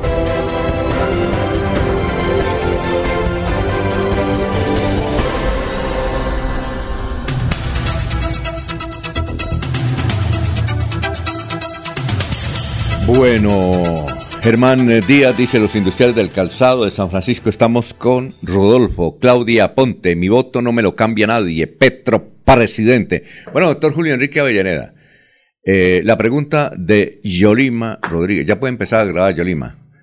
Entonces, sí, eh, vea, tiene una admiradora en Soacha, barrio, barrio La Libertad, eh, ¿barrio qué? Ah, la Libertad, sí.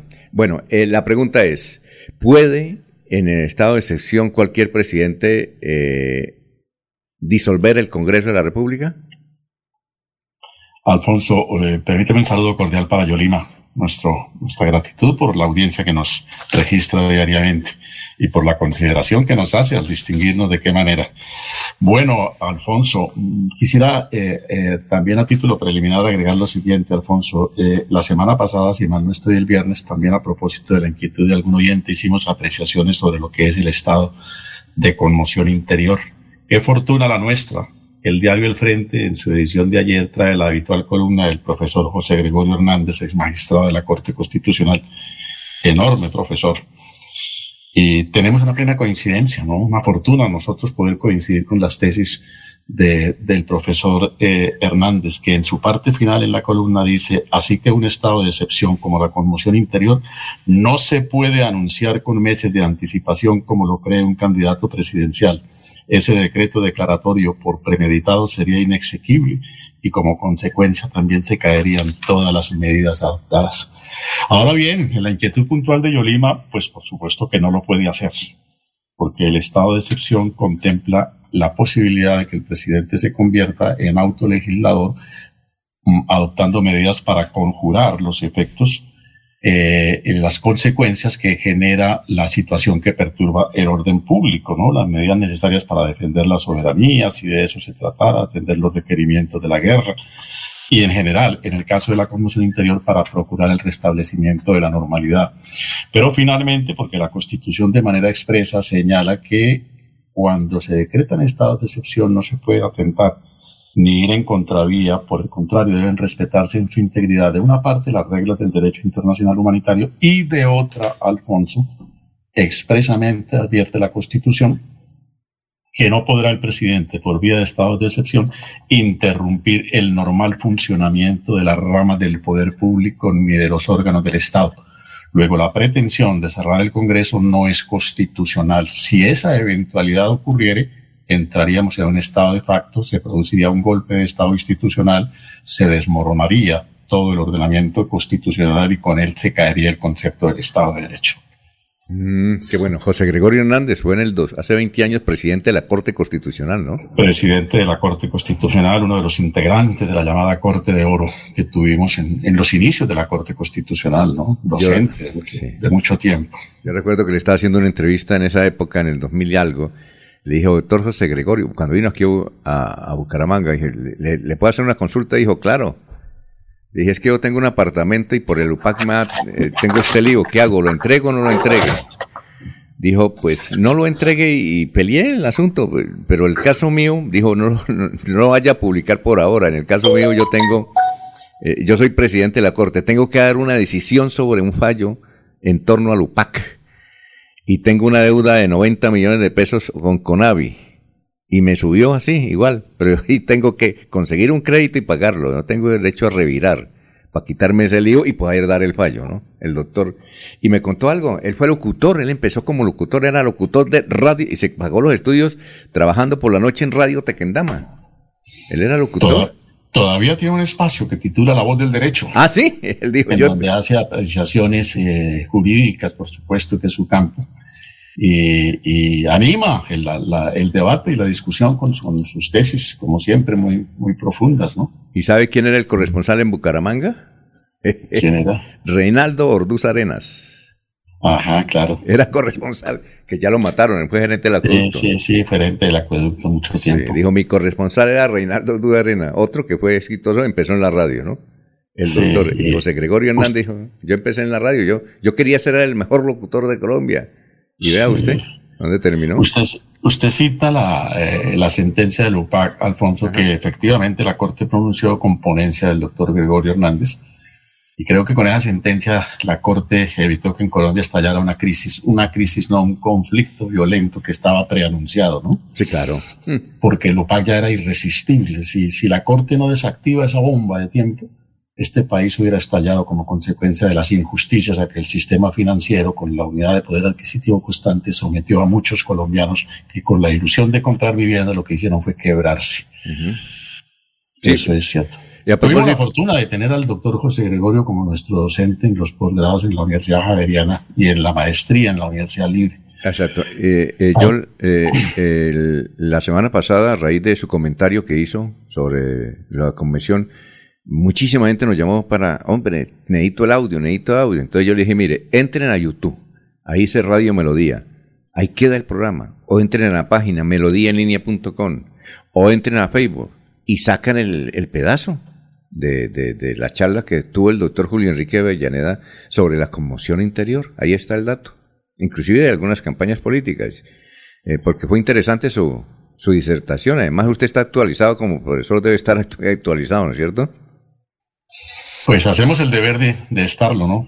Los deportistas, listos para saltar a la cancha en el momento en que se requiera. Muy bien, perfecto. Son las 6 de la mañana, 24 minutos. Eh, noticias, don Jorge. Jorge. Bueno, eh, don Eliezer, noticias a esta hora. Ah, Jorge. Ya está. Jorge. A ver, gran Jorge. Sí, uno estaba mirando los resultados del tracking diario, del tracking ¿Cómo, presidencial. cómo- cómo vamos hoy? ¿Cómo, digo, ¿cómo, ¿cómo van hoy? Ay, Dios mío. La embarré, ¿no? el, pez cae, el pez cae por su boca, dice el dicho. ¿Cómo- ¿Cómo Pues, está el asunto? Alfonso, ¿Cómo está el asunto? cosas, A ver, a ver, Jorge. Están, están de la siguiente manera. A ver, es que ya perdí la página. A ver. Por el lado de asuntos legales. Ajá. Rodolfo Hernández lidera la intención de voto con 48,1% y Gustavo Petro llega al 46,8%. Eh, en menos de dos semanas para la segunda vuelta de las elecciones presidenciales, la firma encuestadora Gadet eh, presenta su tracking diario que agrega más de 500 encuestas eh, diariamente. Con corte al 4 de junio, el aspirante de la Liga de Gobernantes Anticorrupción, Rodolfo Hernández, se ubica en la primera posición, liderando la intención de voto general con 48,1%, mientras que Gustavo Petro marca 46,8% y el voto en blanco baja y alcanza el 5,1%. Teniendo en cuenta que el margen de error es de 1,7%, los resultados hoy apuntan a un empate técnico. Si esto sucede, doctor Julio Enrique, durante 15 días, cuando sean las elecciones, va, va- va a haber un lío, ¿no es cierto? Pienso yo, porque el que gane, si gana por 50 mil votos, eh, no sabemos si el pueblo colombiano eh, eh, está capacitado, sereno para recibir un fallo de esa, es decir, un fallo electoral de esa naturaleza que sea de 50 mil o 20 mil votos. En Estados Unidos ocurrió, pero allá, pues, la cultura política es diferente. Recuerda que en Estados Unidos, doctor Julio, ocurrió hace como unos 10 años, 15 años, de, de que durante seis meses no supo quién era el presidente o quién Sí, ganaba. En, una elección de- del presidente Bush, si mal no estoy. Exacto. Pero ¿qué pasará aquí en Colombia, oye? Tremendo, ¿no? Es que eso es... de- Pues, pues, pues, pues si esos datos que nos da Jorge fueran finalmente los que resultaran del proceso electoral que está por venir, pues ahí entiendo, Alfonso, en términos técnicos, en términos estadísticos, habría un empate técnico. ¿no? Una diferencia mínima va a generar problemas de gobernabilidad, va a generar problemas de reconocimiento de legitimidad, va a generar, ahí va la registraduría a tener que jugarse al máximo para hacer la claridad suficiente y no dejar dudas de ninguna índole, ¿no? Porque cualquiera que pierda por una diferencia mínima, mínima va a generar eh, suspicacias, cuando no cuestionamientos sobre el proceso electoral. De manera que la, la tarea que está en manos de la registraduría es bastante, bastante exigente, ¿no? Y, pero sin duda que en términos políticos eso va a traducir problemas de, de, de gobernabilidad, ¿no? Los, los, eh, las viejas consejas, no sé ahora cómo sea, Alfonso, que daban a los árbitros en, en, en peleas de boxeo era que cuando la pelea finalmente daba la sensación de un empate, si el que peleaba era el campeón, debía fallarse a favor del campeón para defender la legitimidad del título, ¿no? Y no entregarlo de pronto con dudas. Eh, y cuando no es entre campeones, pues se miraba la trayectoria de los boxeadores, ¿no? Entonces yo no sé si estas normas puedan resultar aplicables para resolver este conflicto. Y, no, y además, ¿cuál bar, a, cuál bar acudimos, no? Bar con, bar con B pequeña, bar con B larga, B pequeña, digo. ¿Ah? Doctora Avellaneda, o echar un, un caricellazo, ¿no? Un caricellazo, no, Eliezer, si, si eh, numéricamente se presentara un empate, es decir, que los dos candidatos tuvieran exactamente el mismo número de votos, por decir algo, 10 millones y medio cada uno, ni uno más ni uno menos, obviamente se presentaría un empate numérico. La ley electoral obliga a resolverlo por sorteo. Eso ocurrió en Aguachica, doctor. Eso puede ser historia es para otra novela. Sí, creo que sí, creo que sí. En Aguachica oh. resulta que una, y conozco el caso porque la que ganó fue una periodista por un voto, ¿no? Por un voto. Por un voto. Hubo demandas. Y entonces esa demanda por un voto ganó el otro, el contrincante de la periodista.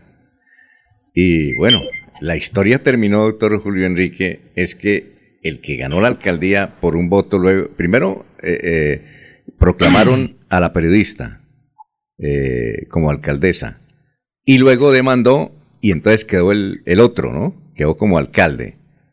La historia terminó en que él luego murió y ella en la cárcel, ¿no? que usted... Aquí hace unos años, Alfonso, recuerdo usted hace unos años, eh, eh, en la elección de alcalde en el municipio de Tona, nos acostamos con un candidato ganador por un voto y nos despertamos con que el ganador era el otro por un voto. Y en, y en Sabana de Torres. Me acuerdo que el, el, alcalde era de nombre eh, igual a un concejal que hubo aquí de Bucaramanga. Eh, no, era el mismo nombre de un concejal que Bucaramanga y luego se fue para Estados Unidos. Bueno, que era de la educación. ¿Cómo era que llamaba? 6 y 30. Bueno, ahorita me acuerdo. Por el momento, ¿Cómo? Por el momento ya hay un sector político llamando a las revueltas y el resultado del 19 de junio no le es favorable, ¿no? ¿Cuál? Calma, calma, calma, Jorge, calma. no, Alfonso. No, hay que, no, es momento de ser taimados. Sí. Alfonso. Pero, tampoco de ser incendiarios. Tampoco es una dialéctica, efectivamente, una dialéctica curiosa, ¿no? Previniendo contra la violencia, pero en el fondo procurando la violencia. Sí. Alfonso. A ver, don Laurencio, que ya está don Sabino, cuéntenos, don Laurencio. ayer fui a hacer mercado en el, con los campesinos y el viernes y no hubo reconocimiento para ellos, pero sí me hicieron una pregunta. ¿El diablito o el viejito? Porque solo es igualito. Yo no sé qué me dijeron con eso. Bueno, eh, son las seis y treinta. Los campesinos que son muy creyentes, Alfonso, eso ellos sí son creyentes y van a misa y comulgan los campesinos porque a las cuatro de la mañana se levantan a cosechar y son los que nos traen productos, pero ellos también en medio de sus cuestiones piensan muy bien, ¿sí? El diablito, el viejito, todos igualitos. Bueno. Son las seis, que Dios nos coja confesados entonces, son las seis y treinta y uno, vamos a una pausa, ya está Sabino ahí.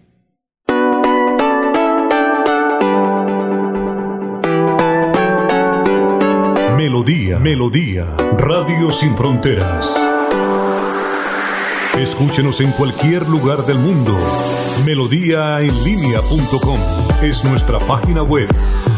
Melodíaenlínea.com, señal para todo el mundo. Señal para todo el mundo. Radio sin límites, Radio sin fronteras. Radio Melodía, la que manda en sintonía.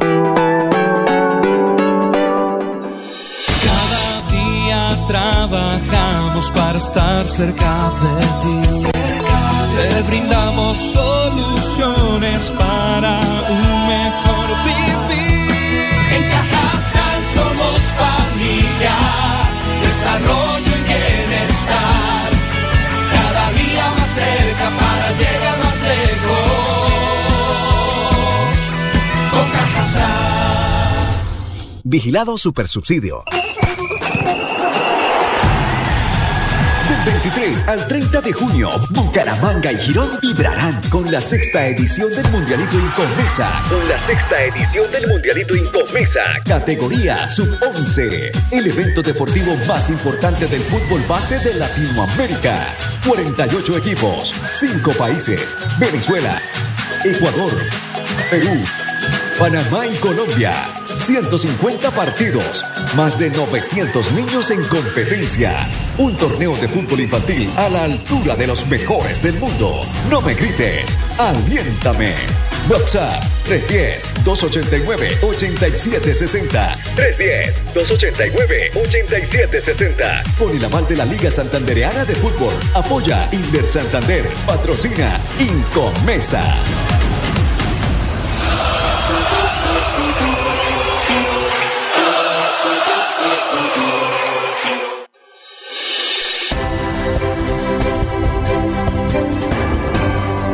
Información y análisis. Es el estilo de Últimas Noticias por Radio Melodía 1080 AM.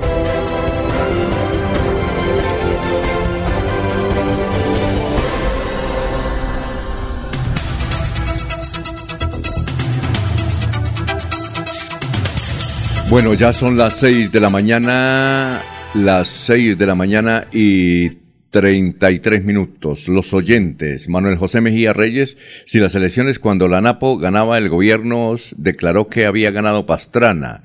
Julio Parra, es ahora o nunca. Rodolfo Presidente, Manuel José Mejía Reyes. Muy buenas noticias. ¿Qué noticias hay sobre el escrutinio que debía realizarse el pasado domingo? Ah, eso sí no lo sabíamos. Eh, dicen Jorge Elías Hernández, una noticia que queremos escuchar los tristes los petristas y los rodolfistas. Es la convocatoria desmedida que hizo el senador Bolívar en la sede de Petro, media cuadra abajo del Club Unión. Pregunte a los vecinos o socios del club qué pasó ayer en la tarde. ¿Hubo desmanes? Ah, eso sí no sabía. Y eh, Juan Martínez nos dice, Petro será el presidente porque es capaz. Bueno, eh, lo que es la tendencia, Sabino, Tenga usted muy buenos días. Sabino es el director de Melodía en línea.com, Sabino Caballero Borges. Sabino, ¿cuál es la tendencia hoy eh, empezando la semana? Muy buenos días, Alfonso, a los oyentes, a nuestros seguidores. Bueno, eh, la gente pues sigue hablando de política y sobre todo este fin de semana se presentaron algunas eh, encuestas con sus respectivos resultados. Y entonces, pues cada ves que sale una encuesta, pues hay reacciones según la, según los resultados que tenga, ¿no? Y como ustedes saben, pues día a día está saliendo el tal tracking y con cifras eh, distintas. Ya salió esta última, dice que la de hoy está 48 Rodolfo Hernández, Gustavo Petro 46,3. Se está moviendo permanentemente, pero bien lo advierte uno de los tuiteros y dice, están divididos los encuestadores, cada quien tiene una cifra distinta. Por ejemplo, el Centro Nacional de Consultoría este fin de semana dijo que Petro ganaba con el 45% y Rodolfo estaba con el 41%. Ahí hay tres puntos de diferencia. La de Jan Haas, que incluso ahí están eh, RCN, que ya sabemos qué tendencia tiene, 42% eh, a favor de Petro y 41% a favor de Rodolfo. Es un empate totalmente. Y la otra de Guarumo, que generó mucha polémica también, 46% con Rodolfo, 43% con Gustavo Petro. Entonces, cada encuestadora, cada firma encuestadora, pues tiene resultados totalmente distintos. Y es de advertir que eh, también se está hablando sobre el voto en blanco. Ahí parece una tendencia definitiva a que va a aumentar el voto blanco en esta próxima jornada electoral, 19 de junio, eh, la segunda vuelta presidencial. Y, y, se está opinando también sobre el voto en blanco. Y obviamente vamos a ver qué pasa con los resultados de las encuestas. Esto va a estar aquí todos los días y permanentemente va a haber mucho cambio, pero es de advertir que no se... O sea, la gente insiste, pues digamos, o todos incluso insistimos aquí en mirar las encuestas, aunque no nos guste, ¿no? A los que criticamos las, las, las encuestas, porque como no aciertan ninguna, es decir, si hay algún perdedor en toda jornada electoral son las, son las firmas encuestadoras. A todas les va mal. Eh, es, muy poco lo que acierta. Eh, fíjese que lo decía el mismo el ingeniero Rodolfo, que decía él cuando estuvo aquí de candidato a la alcaldía de Bucaramanga, las firmas encuestadoras nunca lo tuvieron en cuenta, nunca. Y ganó. Entonces, eh, y paso, pues, con muchos resultados, pues, digamos, de la vuelta, ahí se puede evaluar. Oiga, Sabino, Sabino, sobre eso hay, hay lo siguiente. Sabino, los encuestadores se defienden por eso que usted dice con lo siguiente. que la foto en los últimos ocho días cambia. Eh, tanto así que, por ejemplo, el Centro Nacional de Consultoría le envía eh, un día antes de elecciones a Yamid Ahmad cómo queda la elección presidencial el día anterior, el sábado, que no se puede publicar. Eh, Yamid, inclusive, cuando ya se puede publicar, cuando han pasado las elecciones, lo dice. Dice, mire, yo recibí del Centro Nacional de Consultoría este resultado el sábado a las seis de la tarde. Y en el caso, por ejemplo, de las pasadas elecciones, dijo, primero eh, está Petro con el 28 algo, perdón, con el 40 y algo. Eh, luego segundo va a quedar Rodolfo con el 28 algo y Fico con el 20 y algo. Y exactamente se cumplieron esos porcentajes. Aquí en, aquí en Santander, Yamil Cure, que tiene una agencia publici de, perdón, una, sí, una agencia encuestadora muy reconocido, está en el Centro Nacional de Consultoría, él promueve un grupo que llama Los Mosqueteros a nivel nacional y hace lo mismo, nos, nos envía eh, a, ciertos periodistas, a los medios de comunicación, la encuesta a las seis de la tarde. Dice, el candidato, el, presidente va a ser este, el alcalde va a ser este, el, gobernador es este, y realmente acierta. Entonces, eh, Sabino, lo que han propuesto en el Congreso es que se permita, como en otros países, eh, en otros países, el, la encuesta en las urnas, una, y que se llama éxito, yo no sé, eh, es por éxito, algo así. Y la otra es que permitan publicar una encuesta el domingo por la mañana. Entonces, Sabino, eso es lo que dicen los encuestadores, por eso es que, sí, que aquí no es cierto. Y en, el, y en el fondo también, de todas maneras, con todo este trabajo que se hace, como cada medio de comunicación también tiene su tendencia, su favoritismo por determinados candidatos, no dejan de reflejarlo también a través de las encuestas que son utilizadas para ello. Eh, entonces eso también tiene toda una intención de fondo de manejo de información, de manejo de, eh, de público incluso, eh, de generar tendencia, ¿no? O sea, ya la gente va diciendo, ah, sí, lo más posible es que gane tal, entonces como hay una cultura de que supuestamente se pega al ganador, entonces cuando una encuesta o, una, o un medio insiste en que va a ganar determinado candidato, puede ser que tenga como consecuencia ello. Pero bueno, por fortuna, ya el voto, ya el último, el definitivo, el que la gente da es el mismo día de las elecciones y las encuestas han estado, o las entidades encuestadoras han estado derrotadas en más de un caso. Pero bueno, ahí insisten. El caso es que unas dan ganadores a Petro, otras dan ganadores a Rodolfo, como lo lógico. De todas maneras, alguno de los dos tiene que ganar. También es noticia, eh, Bucaramanga, voy a destacar aquí el tema de Bucaramanga, que la gente está opinando y nombra a Bucaramanga y hay dos noticias interesantes. Una, dice, Avianca inauguró sus vuelos directos entre Cali y Bucaramanga, pero no sé por qué utilizan la palabra inauguró. Ese ya estaba, tal vez retomó los vuelos directos entre Cali y Bucaramanga, y Bucaramanga que ya se estaban haciendo. Eh, y nuestra colega de Noticiero Santander al Día acaba de escribir Dice Olguita. Olguita. Olguita. Melisa García Neira es la nueva directora del Instituto Municipal de Cultura y Turismo. Eh, recordamos que hubo renuncia la semana anterior por parte del director, Néstor Rueda. Entonces, Melisa García Neira. Melisa, ¿quién es? ¿Usted eh, la conoce?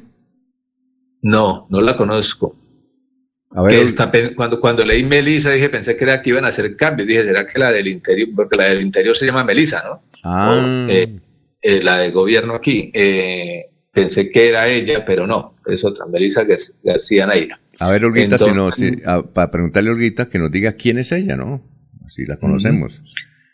Exactamente. Y, estar, y, y, también están nombrando a Bucaramanga, por aquí aparece un mensaje de Orlando Beltrán Quesada y utiliza Bucaramanga, pero está opinando sobre Rodolfo Hernández. Dice que en campaña para alcalde se comprometió en notaría a construir el Centro de Bienestar Animal de Bucaramanga. Ni un ladrillo en su administración. Ahí está lo que dice don Orlando Beltrán. Y también está Ruby Morales sonando.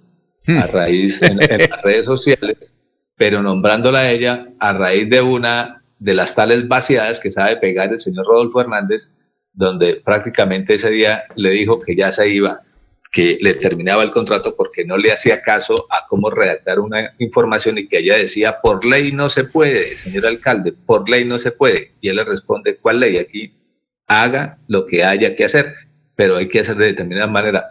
Ella dijo, lo que usted quiera, hay que hacerlo y hoy, hoy, hoy mismo le termino el contrato. Palabra más, palabra menos fue lo que le dijo en el tono del señor Rodolfo contra Rubí Morales. Exacto, hay que indicar que eh, Manolo Azuero no le gustaba que le dijeran Manuel Francisco, como él se llama, sino Manolo. Entonces querían que en la resolución quedara eh, Manolo. Y Rodolfo llamó a la periodista y le dijo, eh, no le coloque Manuel Francisco, coloque Manolo. Entonces Rubí dijo, no, yo tengo aquí los decretos, he hablado con el abogado, tiene que ser el nombre, no doctor Julio, eso tiene que ser el nombre completo, no se puede eh, colocarle Manolo, ¿verdad? no, no, sé específicamente a qué se refiere Alfonso, qué pena. A ver, doctor, es que una de las tendencias, nos dice Sabino, es Rubí Morales. ¿Por qué Rubí Morales? Porque recuerda usted que eh, en, cuando Rodolfo era alcalde, Rubí Morales era la jefe de prensa y entonces ella iba a publicar un comunicado diciendo algo de Manolo y colocaba era Manolo Azuero. Entonces eh, Rodolfo la llamó y le dijo, Rubí, no escriba Manuel Francisco. A él le gusta que le digan Manolo, eh, para que la gente sepa que es Manolo. Ella dijo no, según la ley tiene que ser Manuel Francisco y en la resolución del decreto tal debe ir el nombre Manuel Francisco, que va, acá, va a quedar como alcalde encargado. Y, Rodolfo no quería. ¿Y entonces se acuerda de eso?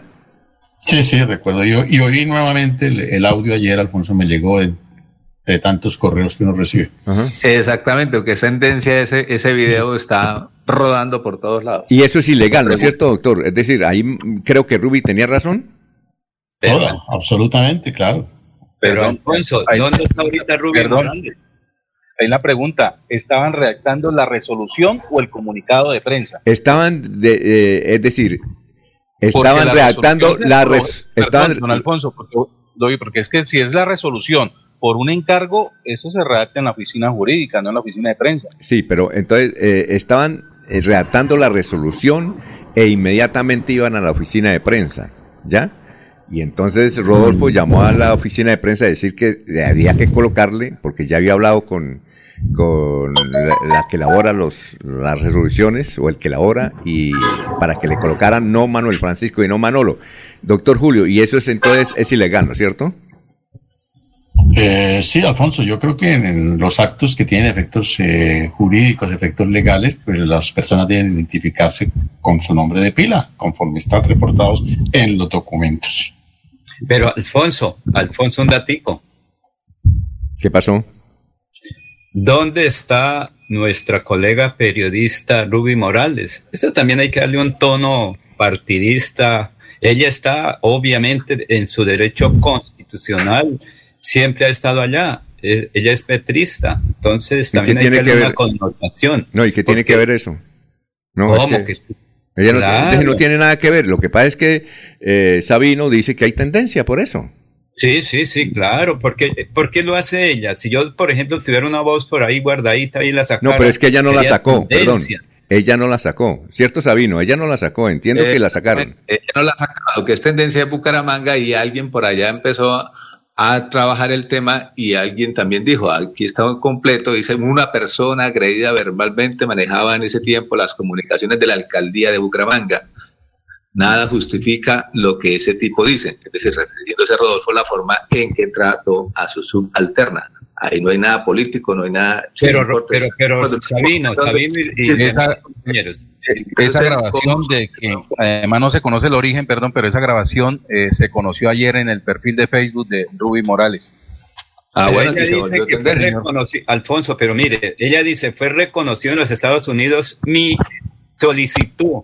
O sea, eso es lo que llama la libertad de prensa ella tiene una connotación, hizo una denuncia de un hecho concreto en algún momento cuando tomaba la función o estaba en funciones de periodista de la alcaldía de Bucaramanga.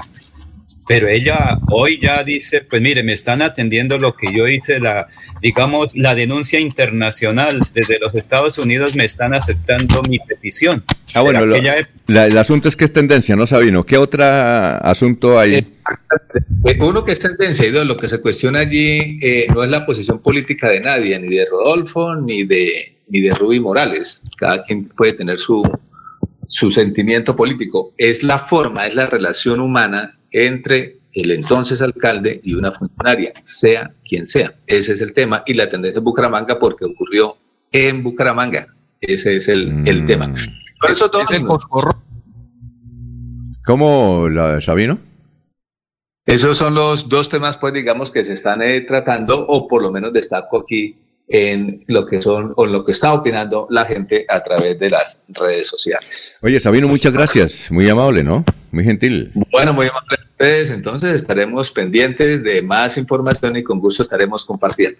Melodíaenlínea.com. Las noticias. Gracias, Sabino. 6 y 48. ¿Necesitas dinero con urgencia? Adelanta tus metas con la prima de Financiera como Ultrasan y listo. Justo cuando lo necesitas. Anticipa hasta el 100% de tu prima. Fácil y rápido. Tasa de interés preferencial. Solicita ya tu crédito y acelera tus metas. Escucha Últimas Noticias por Radio Melodía. Últimas Noticias por Radio Melodía. La que manda en sintonía tus metas con crédito.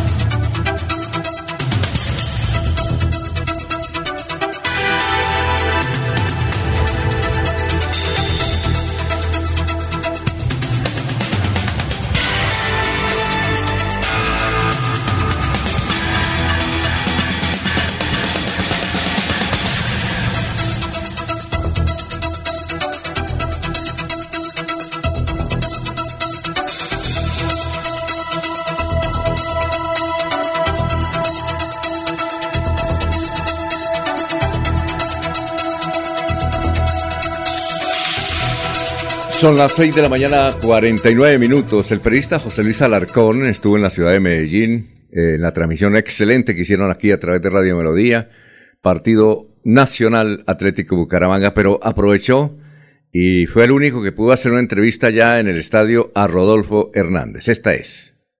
Único grupo deportivo que acompañó al Bucaramanga aquí en este estadio y estamos siguiendo al Bucaramanga por todos los estadios del país. Ingeniero Rodolfo, primero que todo, ¿cómo le pareció el partido? Pues una lástima haber perdido y sobre todo con una diferencia tan grande. 4-1. Pero bueno, así es el deporte. La expulsión nos jodió. Y bastante. Claro, porque ahí se acabó el partido, ya era muy arrecho, era muy arrecho remar para ir para arriba. No, y lo otro que nos, nos acabó un gol tan temprano, un gol tan temprano. Un gol tempranero, sobre todo arrancando el segundo tiempo. Bueno, ingeniero, la gente, ¿cómo lo recibió? ¿Con qué berraquera y con qué cariño aquí en la ciudad de Medellín? mejor imposible. Totalmente sorprendido del cariño de la gente. Y sabe que ni un insulto, ni uno. Para mí eso es muy motivador, muy motivador y muy comprometedor con Antioquia. Total, es un territorio rodolpista a morir. ¿Ah? Bueno, eso. Oiga, presidente, los santanderianos y los antioqueños nos damos la mano. A ver. Vamos a declarar territorio rodolfista si sacamos 2.500.000 votos en Antioquia. Hasta tres. Bueno, vamos a ver. Vea la gente cómo lo aplaude. Bueno, por último, ¿qué vamos a hacer con el deporte colombiano si Rodolfo, yo creo que va a ser presidente con la fe y la esperanza viva? Bueno, ¿qué vamos a hacer con el deporte? Involucrar a los deportistas, a los locutores, todo el gremio del deporte a que opinen sobre lo mismo. Y los invito, y los invito, ganando la presidencia de la República, como al parecer va a ser, ustedes tienen que sugerirme, ganando, cuál es el ministro del deporte para que ustedes mismos se ahorquen. Oye, Barcelona, Bucaramanga. Yo soy del Barcelona y del Bucaramanga de mi alma. Oye, salúdeme la gente en la Nueva Candelaria. Yo, yo, yo soy de allá en la Nueva Candelaria, Piedecuesta. Candelaria en Piedecuesta. Muchas gracias a ustedes. Bueno, perfecto, listo. Gracias. Bueno, oiga, eh, José Luis, eh, eh, primicia, porque no es fácil entrevistar ahora a Rodolfo. Le cuento que el viernes pasado en, en Fede Palma había muchos periodistas y sobre todo extranjeros que llegan con todos esos equipos a hacerle la entrevista, pero lo logró, ¿no? Muy bien. Don José Luis, tenga usted muy buenos días. Hola, mi querido Alfonso, qué gusto saludarlo. Lo que pasa es que depende del escenario, ¿no? Uno se mueve como pez en el agua en un estadio porque tantos años batallando con, con primicia. Yo me acuerdo aquí en el Alfonso López cuando, bueno, la buena radio se hacía, que habían como 10 grupos deportivos y todos a la casa de la noticia y del jugador. Y entonces eso se planeaba cuando terminaba un partido, entrevistar la figura del, del partido entonces tenía uno que saltar a la gramilla, colocarle los audífonos, y eso eran codazos, eran eh, estrategias. Antes de que terminara el partido, ya todos los reporteros que hacíamos esa clase de, de peripecias, como se dice, yo no sé si está bien dicho el término, ¿no? Sí, claro, está bien. Eh, sí, está bien dicho. Sí, sí, sí, claro, peripecias, claro. Eh, eh, bueno, entonces estaba Alfonso Quintero en Caracol, Juan Garzón Borré en la otra emisora, Pastor Vesga en la otra, y eso era codazo va, codazo viene, por conseguir la figura del partido. Entonces lo llevan a la tribuna oriental.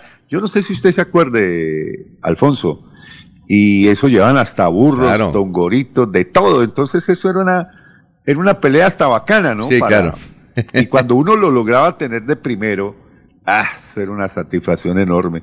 Y recuerdo que hubo rencillas y Alfonso le pegó un día a, o yo no sé cómo fue la anécdota, Osorio, Alfonso Quintero con Juan, Garro, Juan Garzón o, o a Pastor Vesga le pusieron un rayo en la cabeza. Bueno, en fin, uno se inventaba lo que fuera para conseguir el objetivo que era esa entrevista. Y entonces Así pasó en el partido de, yo localicé, incluso llevábamos unos, unos binóculos que llevaba Sammy Montesinos, entonces eh, le dije, Sammy, préstame los binóculos. Eh, me los prestó y localicé allá a la distancia el objetivo. Entonces dije, a ver, ¿por dónde llegamos al Atanasio? Yo más o menos conocía las entradas, salidas, ascensor, por dónde. Y le dije al pelado Juan Diego, bueno, camina, acompáñeme y, hagámosle al, al objetivo que es localizar, entrevistar, tan pronto termine el partido, al ingeniero Rodolfo. Entonces, mm, nos fuimos 15 minutos antes para manejar la, la, como se dice, la estrategia del, por donde salía, por donde entraba. Eh, yo sabía que lo iban a sacar por un ascensor, que es el único que hay en el estadio, y había que esperarlo a la, ahí en la parte baja y bueno, nos dimos a la porque llegamos a, al palco donde estaba y no nos dejaron entrar y yo sabía que no nos iban a dejar entrar porque eso, la logística que había era impresionante, eran por lo menos unos de seguridad personal, eran como unos 10. Y fuera de eso la policía tenía un, ¿qué? un operativo sí. que alcanzaban por lo menos unas 50 personas entre policías eh, vestidos de civil, eh, y policías normales y tres camionetas que lo esperaban afuera por la puerta número 7 del estadio Atanasio Girardot. Entonces, mm, como el partido todavía seguía, yo le dije a la niña de Linder, que ya había hablado con ella por el asunto de la cabina, dije que iba a tirar unos cables para desconectarlos de la transmisión que teníamos, la única transmisión que había de, de Bucaramanga en vivo y en directo. Y entonces me metí al sector eh, del ascensor y lo esperé ahí abajo. Entonces, eh, cuando pues terminó el partido, eso todo el mundo quería saludar. Eso sí, me consta que el estadio en pleno, el aplauso fue general y como lo dijo Rodolfo, ni un insulto. Por eso le decía yo en la, en la entrevista que eso es puro territorio rodolfista. Entonces, eh, ya cuando terminó, cuando él bajó, pues abrió la puerta y, al que se encontró fue a este servidor. Oiga, entonces el plan salió bien. Sí, dice Fernando Cotes que también fue tendencia en la transmisión de ustedes del sábado en Show del Deporte de Radio Melodía. Felicitaciones. Ah, Felicitaciones. Excelente transmisión. La seguimos de cerca. Oiga, cuéntenos una cosa, eh, mundialista.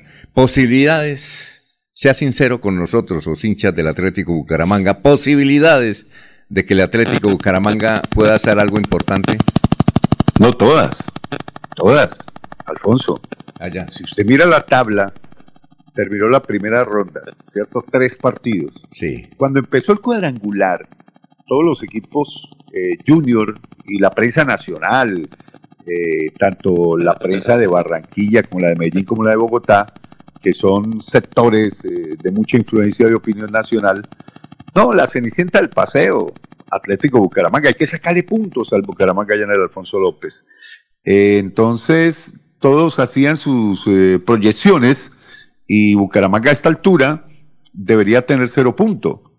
Y resulta que Bucaramanga le gana a Junior en su primer partido de local y único partido de local.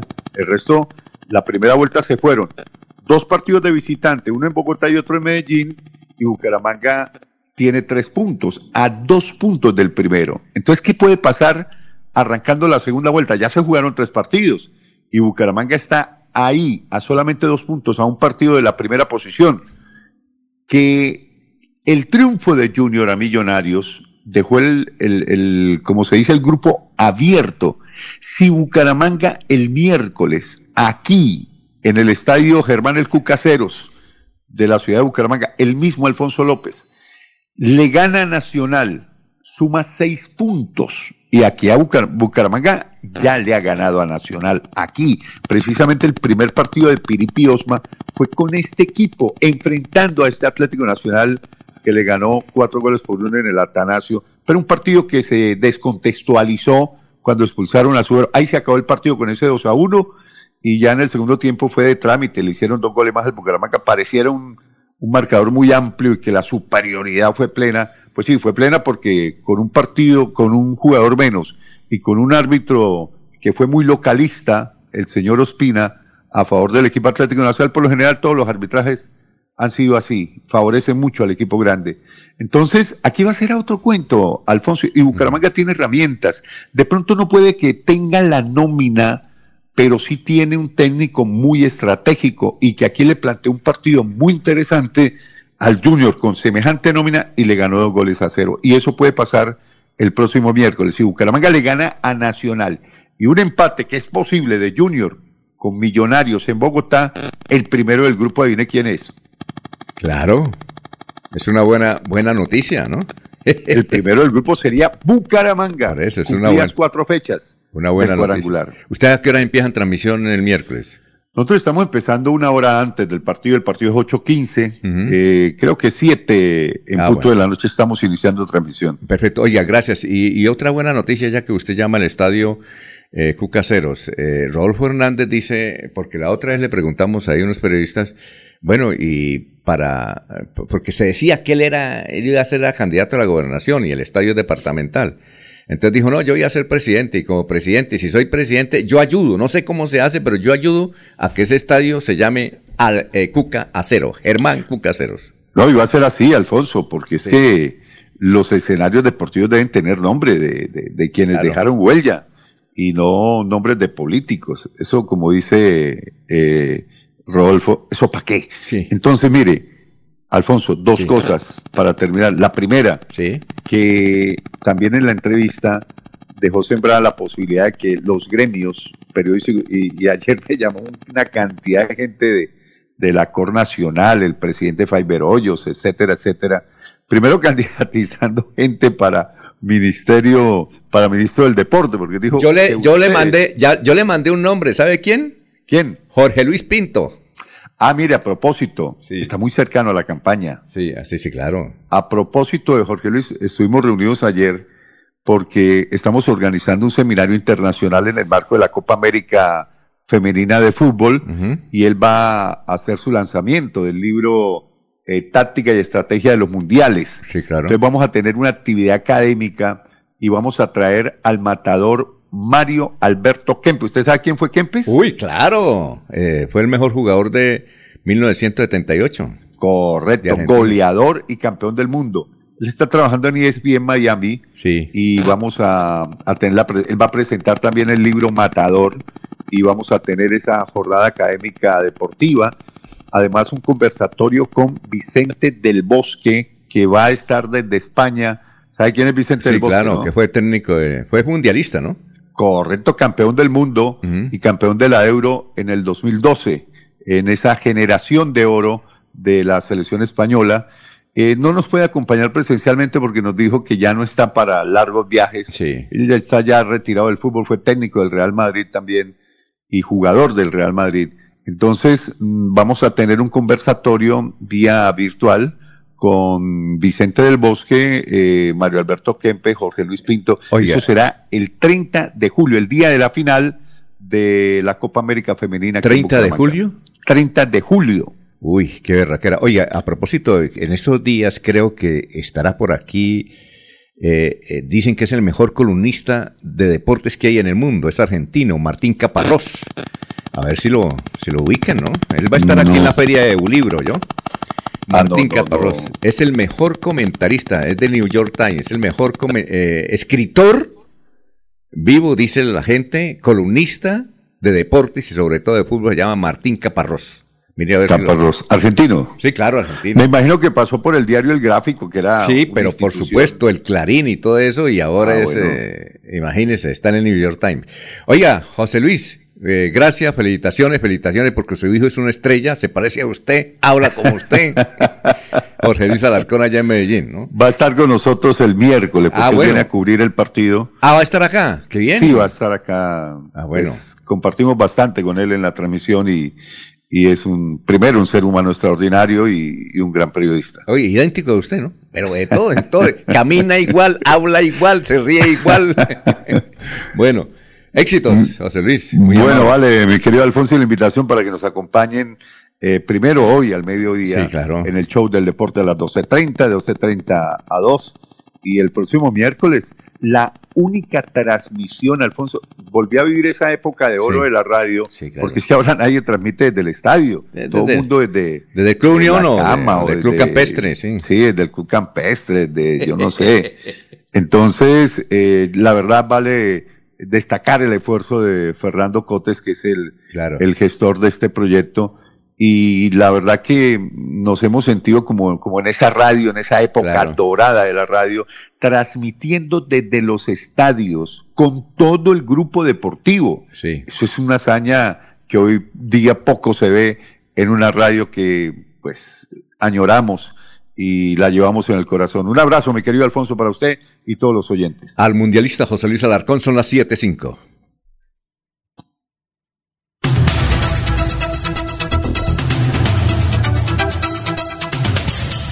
Aquí Bucaramanga, la bella capital de Santander.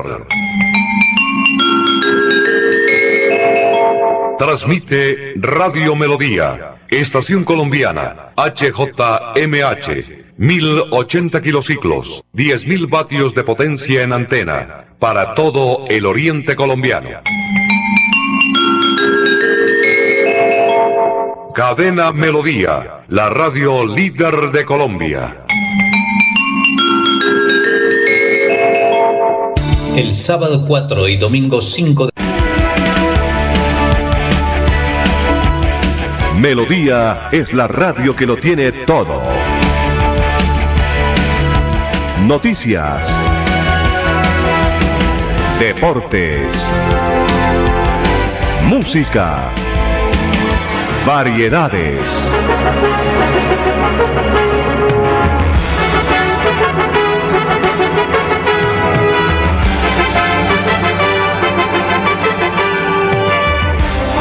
Melodía La Grande. Los invitamos a sintonizar el programa Curación Natural del doctor Ricardo González Parra, Medicina Biológica y Alternativa, de lunes a viernes en los horarios 7 y 30 y 9 y 30 de la mañana, los sábados 7 y 30 de la mañana y 12 del mediodía. Aquí encontrará la orientación profesional para todo tipo de enfermedades, tratamientos con medicamentos naturales. Llame y agende su cita médica al 313-392-2623. 313-392-2623. Bueno, eh, Diego, ¿cómo se encuentra? Tenga usted muy buenos días. ¿Qué ha habido allá en Orlando, Estados Unidos? Alfonso, buenos días, ¿cómo está? ¿Qué ha habido? ¿Dónde se encuentra usted? ¿Lo, lo vemos como en, en un helicóptero o qué? No, eh, tengo mala señal, tengo mala No, no, está bien, está bien, está bien, ahí lo estamos viendo bien. No, un poco ronco, un poco ronco. ¿Y por quién gritó usted? No, no, no, simplemente el cambio de clima porque ha llovido mucho en estos días, Ajá. a pesar del calor y, y- y es- la salida de aire acondicionado a- a- al exterior ha hecho que esté como un poco ronqueto en estos días. Ah, bueno, ¿qué más? ¿Qué ha Bien, habido? señor, bien, ahí, analizando un poquito lo que ha sido el, el- las, las últimas encuestas a nuestra, a nuestra campaña presidencial, Alfonso, porque eh, lo que parecía una victoria clara de, del ingeniero Rodolfo en, el, en la primera encuesta después de la primera vuelta, pues se ha convertido en un empate técnico, ¿no? Sí, claro. Oiga, eh, Diego, eh, en el periódico El Tiempo hay una información en primera página en el sentido de que se señala que Rodolfo es un outsider. ¿Qué es outsider? Dice que es un término, dice que inclusive ahí la- eh, en el tiempo, Becasino, que fue el que citó esa frase, dice Rodolfo es un outsider, es un término de Estados Unidos, dice él. Sí, e- eso quiere decir que es una persona ajena a los partidos políticos. Allá. una persona externa. Cuando usted contrata a alguien para hacer un trabajo y no tiene, eh, no viene como de una compañía formal, se le conoce como un outsider. Ah, ya. Entonces, por eso, por eso lo define de esa forma. Y en términos reales, sí, eso es más o menos lo que refleja Rodolfo, ¿no? Ser una persona de un partido político externo, de una, de una preferencia política no tradicional y, y venir como de, de un tercer lugar y no de, no, de la, no de los partidos normales, de los partidos tradicionales de Colombia. Ah, ya, ya, ya. Perfecto. Pero lo interesante es ver cómo ha cambiado eh, esa tendencia que se veía tan marcada después de la primera vuelta. Eh, en este momento, en, en el 80% de las encuestas, tenemos un empate técnico, eh, sea a favor de Rodolfo o sea a favor de Petro, Ajá. por dos, tres puntos estadísticos, lo que indica que pase lo que pase en estas próximas dos semanas, la votación va a ser muy, muy ajustada, va a ser muy, muy apretada. Y eso nos va a dejar un escenario complicado para el, para el que sea elegido presidente, por lo que no va a tener como un respaldo eh, mayoritario y general de parte de la población y, y cualquier decisión que tome va a ser, va a ser muy, eh, pues no va a tener el apoyo general, va a tener una, una diferencia entre el pueblo y eso puede ser difícil para, para lo que viene para nuestro país. Ah, bueno. ¿Y cuál es el tema de hoy? ¿Ese básicamente? Sí, le quería comentar ese tema porque, porque las redes sociales están haciendo su trabajo, como lo habíamos indicado desde el principio. Eh, han aparecido muchísimos videos, muchísimas señalaciones eh, para los dos candidatos, pero principalmente para el ingeniero Rodolfo, que era el que iba ganando. En muchos videos viejos, ¿no? Muchas, muchas grabaciones antiguas de, de los últimos años del ingeniero, en los que los términos pues no son los mejores, lamentablemente. Algunas frases eh, que no son afortunadas y, y- y le están haciendo mucho daño a la campaña del ingeniero Rodolfo. Por su parte, Petro, pues, ha tomado como otras ideas, ha tratado de, de renovar el desgaste que ha tenido en su campaña, eh, aunque igual le siguen criticando, pues, todos sus, sus aliados externos y, y eso lo está haciendo ver muy mal. Oiga, claro que, claro que Rodolfo también se ayuda. Eso de, de comparar a la Virgen Santísima con las prostitutas, eso sí es tremendo, es cruel, ¿no? No sé si, no, no sabemos si eso lo dio en una entrevista o fue un audio de él interno, ¿no?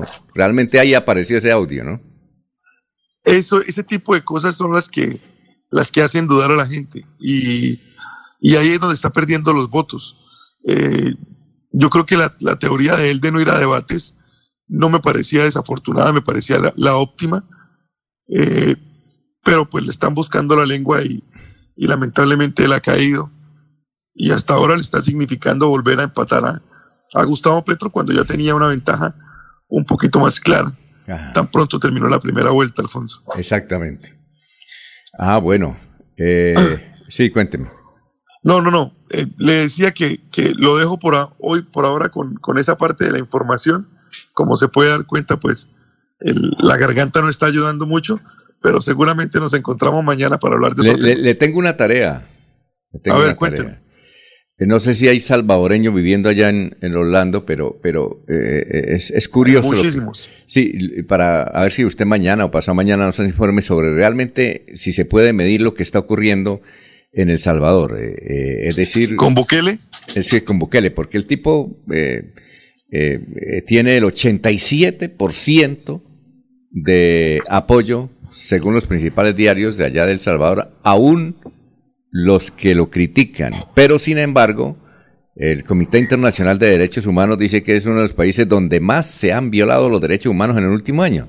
Entonces uno dice, bueno, eh, ¿qué está ocurriendo allá? ¿Y, si, y cómo está el asunto, el ambiente allá en, en El Salvador? Porque, porque ¿sabe qué? Porque es que Rodolfo eh, lo imita mucho a él en, en varios aspectos. Por ejemplo, el sueldo que lo dona Rodolfo, eh, él también lo hace. Acabar con todos los politiqueros, sacarlos de una, de una. eh, eh, es decir, se parece un poquito. Entonces nos gustaría que usted tuviera un, nos diera un, una óptica de más o menos qué es lo que ocurre en El Salvador, un, un país pequeño donde es noticia a nivel mundial, ¿no? Voy a tratar de investigarle algo. eh, voy a tratar de investigarle algo de, de, Bukele eh, para poderle dar un informe claro. Lo que sí eh, he tenido presente en los últimos días son los informes de cómo ha luchado contra las, contra las pandillas y cómo esa lucha ha dado resultados. Y por eso también es gran parte de la aceptación de los últimos días. Pero voy a investigar un poco más, eh, Alfonso, y con mucho gusto le comparto lo que averigüe de Bukele. Bueno, doctor Julio, ¿qué iba a decir? Sí, doctor Pues Julio. sí, dos, dos apreciaciones muy rápidas a propósito de los comentarios de Diego. Coincidimos con él en que una- un resultado electoral muy apretado va a generar problemas de gobernabilidad, incluso de legitimidad. Ahí, Alfonso, el Congreso se va a volver de una gran importancia, porque el que maneje la coalición política en el Congreso, pues obviamente va a tener eh, mayor facilidad para, para gobernar. Y en ese orden de ideas, pues habrá que mirar quién tiene más presencia en el Congreso de la República como fuerza política. Lo segundo, Alfonso, es que a propósito del comentario del candidato Hernández sobre la Virgen, tuve ocasión de conversar con un sacerdote el domingo hacia las horas del mediodía, muy bravo, muy furioso eh, por esos términos y esas comparaciones que hace eh, el candidato Hernández. Y me dijo lo siguiente, prefiero un ateo declarado y no un iconoclasta, alguien que al interior de la iglesia nos destruya nuestros propios símbolos. Ave María. A ver, Prefiero, una- María, esas son palabras mayores, doctor. Sí, claro, prefiero por supuesto. un ateo declarado y no un iconoclasta, un destructor de nuestros propios símbolos y de nuestra propia fe al interior de la iglesia. ¿Usted podría hablar con el sacerdote si le podemos ir a hacer una entrevista? A ver. Vamos si a quiere. tratar de localizarlo, por Listo, supuesto. para hacer una entrevista. Bueno, eh, muchas gracias, doctor Bueno, Julio. Eh, Alfonso. eh, muchas gracias a usted, Diego. Éxitos, ¿no? Bueno, que esté muy bien y hablamos mañana. Perfecto, mañana. Eh, que se mejore. Eso es agüita con limón y, y miel, y miel, ¿oyó? Y miel, y miel, mucho limón y miel. Exactamente. Bueno, vamos a Bueno, una pausa. Gracias. Son las eh, 7:15 minutos.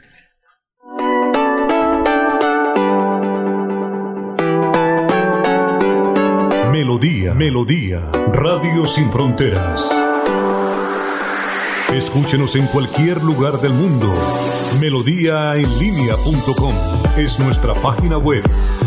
Melodíaenlínea.com, señal para todo el mundo. Señal para todo el mundo. Radio sin límites, Radio sin fronteras. Radio Melodía, la que manda en sintonía. Florida Blanca progresa y lo estamos logrando. Logro número 135, mejoramiento integral a escenarios deportivos. Apostándole a la recreación y a la integración familiar, el Gobierno Unidos Avanzamos ha realizado el mejoramiento integral de 25 escenarios deportivos, beneficiando a más de 50 mil habitantes de diferentes barrios de la ciudad. El impacto es muy bueno para la juventud, Esto representa deporte. Porque con deporte, el progreso en la ciudad es imparable. Florida Blanca, gobierno de logros. Miguel Moreno, alcalde. Soel Caballero está en Últimas Noticias de Radio Melodía 1080 AM. Buenos días, Alfonso, para usted, para los compañeros, igualmente para todos los oyentes. Felipe Alcocer Alvarino, más conocido en el sur de Bolívar con el alias de Gustavo Opirri, una de las fichas claves de la guerrilla del Ejército de Liberación Nacional, fue neutralizado mientras en la honda jurisdicción del municipio de Morales, Bolívar, efectivos de la primera división del Ejército capturaron a alias Violeta Arango, indicada de ser la responsable del atentado con explosivos en el centro comercial andino de la ciudad de Bogotá, que dejó tres muertos, nueve heridos en el año 2017, indicó una fuente castrense. Por otra parte, Barranca Bermeja fue certificada como ejemplar por la Unidad Nacional para la Atención y Reparación Integral de Víctimas gracias a la eficiente atención que se brindó a la población víctima en el distrito. La puntuación en el 2021 fue de 86 sobre 100 en las acciones y gestiones realizadas y en este año el del centenario se sigue mejorando para acercar y facilitar a esta población toda la oferta institucional del Estado. Noticias con las que amanece Barranca Bermeja continúen compañeros en estudios en últimas noticias de Melodía 1080 AM. Enrique Ordóñez Montañés está en Últimas Noticias de Radio Melodía 1080 AM.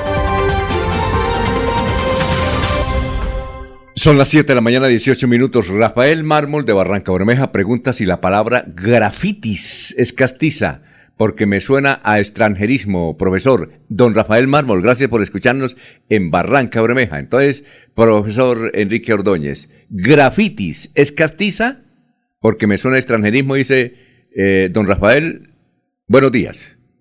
Buenos días, Alfonso y oyentes de Últimas Noticias. Un saludo especial para Rafael Mármol allá en Barranca Bermeja y para toda la familia Mármol, para doña Alice Mármol, para Cecilia Mármol, para toda la familia Mármol de Barranca Bermeja. Fueron mis alumnos en aquí en Bucaramanga.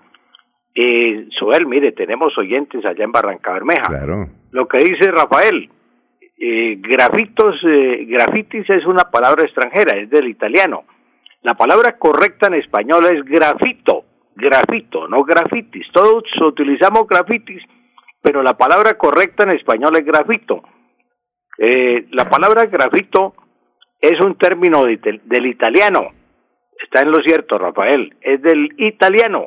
¿Qué significa, ¿Qué significa grafito? Pues significa hacer a mano un letrero grosero, agresivo o de protesta.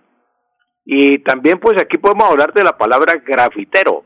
Grafitero, aunque no está mal formada en español, no es la correcta. Eh, la palabra, eh, la, quien hace estos letreros no es grafitero porque en español tenemos grafo que se usa como sufijo o como prefijo y que se aplica o se escribe a quien hace, por ejemplo, el grafólogo, el grafólogo, el mecanógrafo, el bolígrafo, y son palabras que se utilizan en español. Entonces aquí, en, en, en, en, en el caso del grafitero, lo correcto sería grafitógrafo, grafitógrafo, así como mecanógrafo. Esa sería la palabra correcta, aunque Rafael no lo pregunta, pero se lo ampliamos, Alfonso. Bueno, y esta es una pregunta que la voy a hacer, eh, profesor, aunque aquí todo es de idioma, pero Isabel Cancino dice, profesor, quedé desubicada con una noticia publicada en Vanguardia el sábado 4 de junio que dice textualmente, a la cárcel el presunto ladrón de una motocicleta. El hombre fue capturado en la calle 22 con carrera 46 del barrio La Concordia, calle, 40 calle 22 con carrera 46 del barrio La Concordia. Perdóneme, pero no me ubico en el barrio La Concordia de Bucaramanga, profesor. Ahí le lanzo la pregunta a doña Isabel. Doña Isabel, eh, mire, con mucho gusto le damos respuesta a su inquietud. La culpa no es del periódico ni de los periodistas. Esos boletines llegan, Alfonso, y usted lo sabe y lo saben todos los periodistas, que esos boletines llegan es de la policía. Esos salen del comando pues, de la, una oficina de prensa que hay en la policía y redacta los boletines. Que se llama poligrama. Poligrama, sí. Entonces, eh, el error está en la persona que hizo el informe cuando capturaron al tipo que robó la motocicleta. Entonces, hizo el informe y se ubicó mal. Y entonces él escribió en el informe esa dirección. Y así la manda, la publican no solamente en el periódico, sino todos los medios de comunicación le dan crédito exacto a cómo está en, en el boletín, en el polígrafo que viene de la policía. Ese, ese, ese, el error es, no es del periódico, estoy seguro, Alfonso lo sabe, y todos los periodistas, los que tienen mm, mm, eh, contacto con los medios de comunicación, todos sabemos que esos, esos errores no son de los periodistas, porque un periodista que Bucaramanga no va a cometer ese error. No, no. Todos sabemos dónde queda el barrio La Concordia, desde la carrera 15 por la calle 50 y eh, por la calle 50 vamos hasta la avenida González Valencia, desde la 45 hasta la 50 y pico, eh, ese es el barrio La Concordia. Y no puede ser la, carre la calle 22 con carrera 46 porque sería por allá más arriba de, del barrio Albania o por allá por cerca de Mororico. Sí, sí, sí. Sería esta. Entonces la equivocación no es del periódico, la equivocación es de la policía. Hay que hablar con el, la persona que redacta estos boletines en la policía para que haga la corrección respectiva. Alfonso, pero quiero enviarle una y, y además y, además profesor ahí lo que invirtió fue la la calle porque realmente este ese hecho ocurrió fue en la carrera 22 con calle 46 claro ese sí es el barrio La Concordia eh, sí fue lo que pasa es que lo invirtió la 45 con 22 sí, sí, ese sí. es 45, 46. Sí. Ahí precisamente empieza el barrio La Concordia, en la 45, de la 45 para acá. Quiere decir, profesor. No, iba a felicitar a Reinaldo Atoesta por el mm, por eh, su sobrino. Ah, sí, claro. Eh, su sobrino Atoesta que jugó ayer un extraordinario partido. Tenemos un extraordinario jugador y vale la pena felicitar a Reinaldo porque es muy bueno. Ese, ese sí es selección Colombia. Fue con con el señor Borré fueron los artistas en el primer tiempo. Claro, él fue el que le puso. es una felicitación para Reinaldo, muy buen jugador. Le hizo el, le hizo el, el pase gol. Le hizo el pase gol a Borré. Miren que tenemos también en Nacional, hay un muchacho Mier, que es el portero, es de Barranca Bermeja. Ah, sí. Y también está Mantilla, Mantilla que fue el causante del penal para, ah, para sí. la, la, ganancia del partido que ganó el Nacional Sí. Y Mantilla también son dos jugadores de selección, son buenos. Ah, Esos ya. son jugadores que hay que tener en cuenta y que hay que ayudarlos, hay que impulsarlos como estamos impulsando y como hemos pedido aquí que hay que impulsar, hay que apoyar a los santanderianos. Los que van para arriba hay que dejarlos, ayudarlos a subir y no cogerlos de los calzones y bajarlos para que se caigan como en el caso que comentábamos de el paisa y el santanderiano, Alfonso. Bueno, muchas gracias, profesor, muy amable. Nos vemos el miércoles. Éxito. Bueno, Alfonso, con mucho gusto. Un feliz día para todos. Bueno, la de irnos, eh, doctor Julio Enrique, la de irnos. Alfonso, la, el curioso suceso de ayer, ¿no? Ganó la etapa, pero atropelló a la esposa. ¿Eso fue en Barranquilla? ¿Cómo paró? ¿Eso fue en Barranquilla? Eso fue, el, no, llegando a, a, Montería, me parece. Ah, ya. eh, pero es un suceso, no deja de ser curioso, ¿no? Y de Ripley. Ah, bueno. La de irnos, Eliezer. Alfonso, seguimos con el deporte. Está en Colombia Luis Díaz. Se encuentra eh, disfrutando de sus vacaciones luego de los títulos obtenidos en Europa. Vino eh, fundamentalmente para acompañar a sus padres en el matrimonio. Ellos se casaron el pasado 4 de junio. Eh, fue el encargado de llevar a su mamá hasta el altar, la señora Silenis Marulanda. De esta familia, pues son cuatro hermanos eh, creo que tres de los cuatro son futbolistas, muy bien vestido, traje gris, uh -huh. imaginamos de alta costura, el que lució Luis Díaz acompañando a su padre y a su madre en el matrimonio en el municipio de Barrancas, Alfonso. Y, y que no le suceda lo que de un compañero de Caracol que llevaba viviendo con su pareja 23 años, se casó y al mes se separó. bueno, muy bien. No le eche la sal, no le eche la sal. bueno, eh, Jorge, la de irnos. Jorge está en dónde? Don Alfonso, la de irnos eh, comienza dentro de pocos minutos el sexto seminario internacional de cacao, cacao sostenible, preparado por Fede Cacao y los cacaoteros de Santander que ya se hacen presentes en el centro de convenciones de Neomundo. Han llegado cacaoteros de todas las regiones de Santander, principalmente de San Vicente y el Carmen de Chucurí, eh, que participarán de este evento. Se espera en los próximos minutos la visita del candidato presidencial Rodolfo, Rodolfo Hernández, quien estará presentando su saludo y sus propuestas en cuanto al gremio eh, de lo que sería su gobierno. Ah, muy bien. Eh, gracias. Eh, ¿Qué iba a decir? ¿Alguien? Ojalá le den cacao a los loritos. Ah, sí. bueno, Laurencio, a Laurencio, bueno, les quieren muchos ganaderos, entre ellos le dice uno, Laurencio, 200 novillos valen 800 millones y una casa en Lagos, uno vale entre 500 y 800 millones, una parcela en Acapulco vale 500 y mil millones, una finca en cualquier lado de 20 a 30 hectáreas vale 500 millones, los ahorros de 10 años con entradas de 20 millones, eh, ¿cuánto es? Muy ilusos yo tengo familiares que tienen más de esa plata guardada producto de negocios del campo y ganado y son empleados públicos, buenos ahorradores y no platas malavidas. Laurencio, la de irnos. Alfonso, se preparan los estudiantes de los colegios eh, eh, públicos y también hasta privados para el inicio de sus vacaciones de mitad de año en estos días, porque hay que ir a vacaciones y pensar bien para poder votar el 19. Muy bien. Laurencio. El 19. ¿Ah? Laurencio. Ah, sí, el 19. El 19, el 19, sí, 7 7. Bueno, éxitos. Ya está preparado el doctor Ricardo González Parra ahí para entregarnos buenas noticias de la salud en melodíaenlínea.com, en la aplicación, en, por donde nos quiera escuchar. Estamos en Radio Melodía, son las 7.27. Últimas noticias los despierta bien informados de lunes a viernes. En todas las áreas de la información regional, un periodista de Últimas Noticias registra la información en Radio Melodía 1080 AM y en melodíaenlínea.com.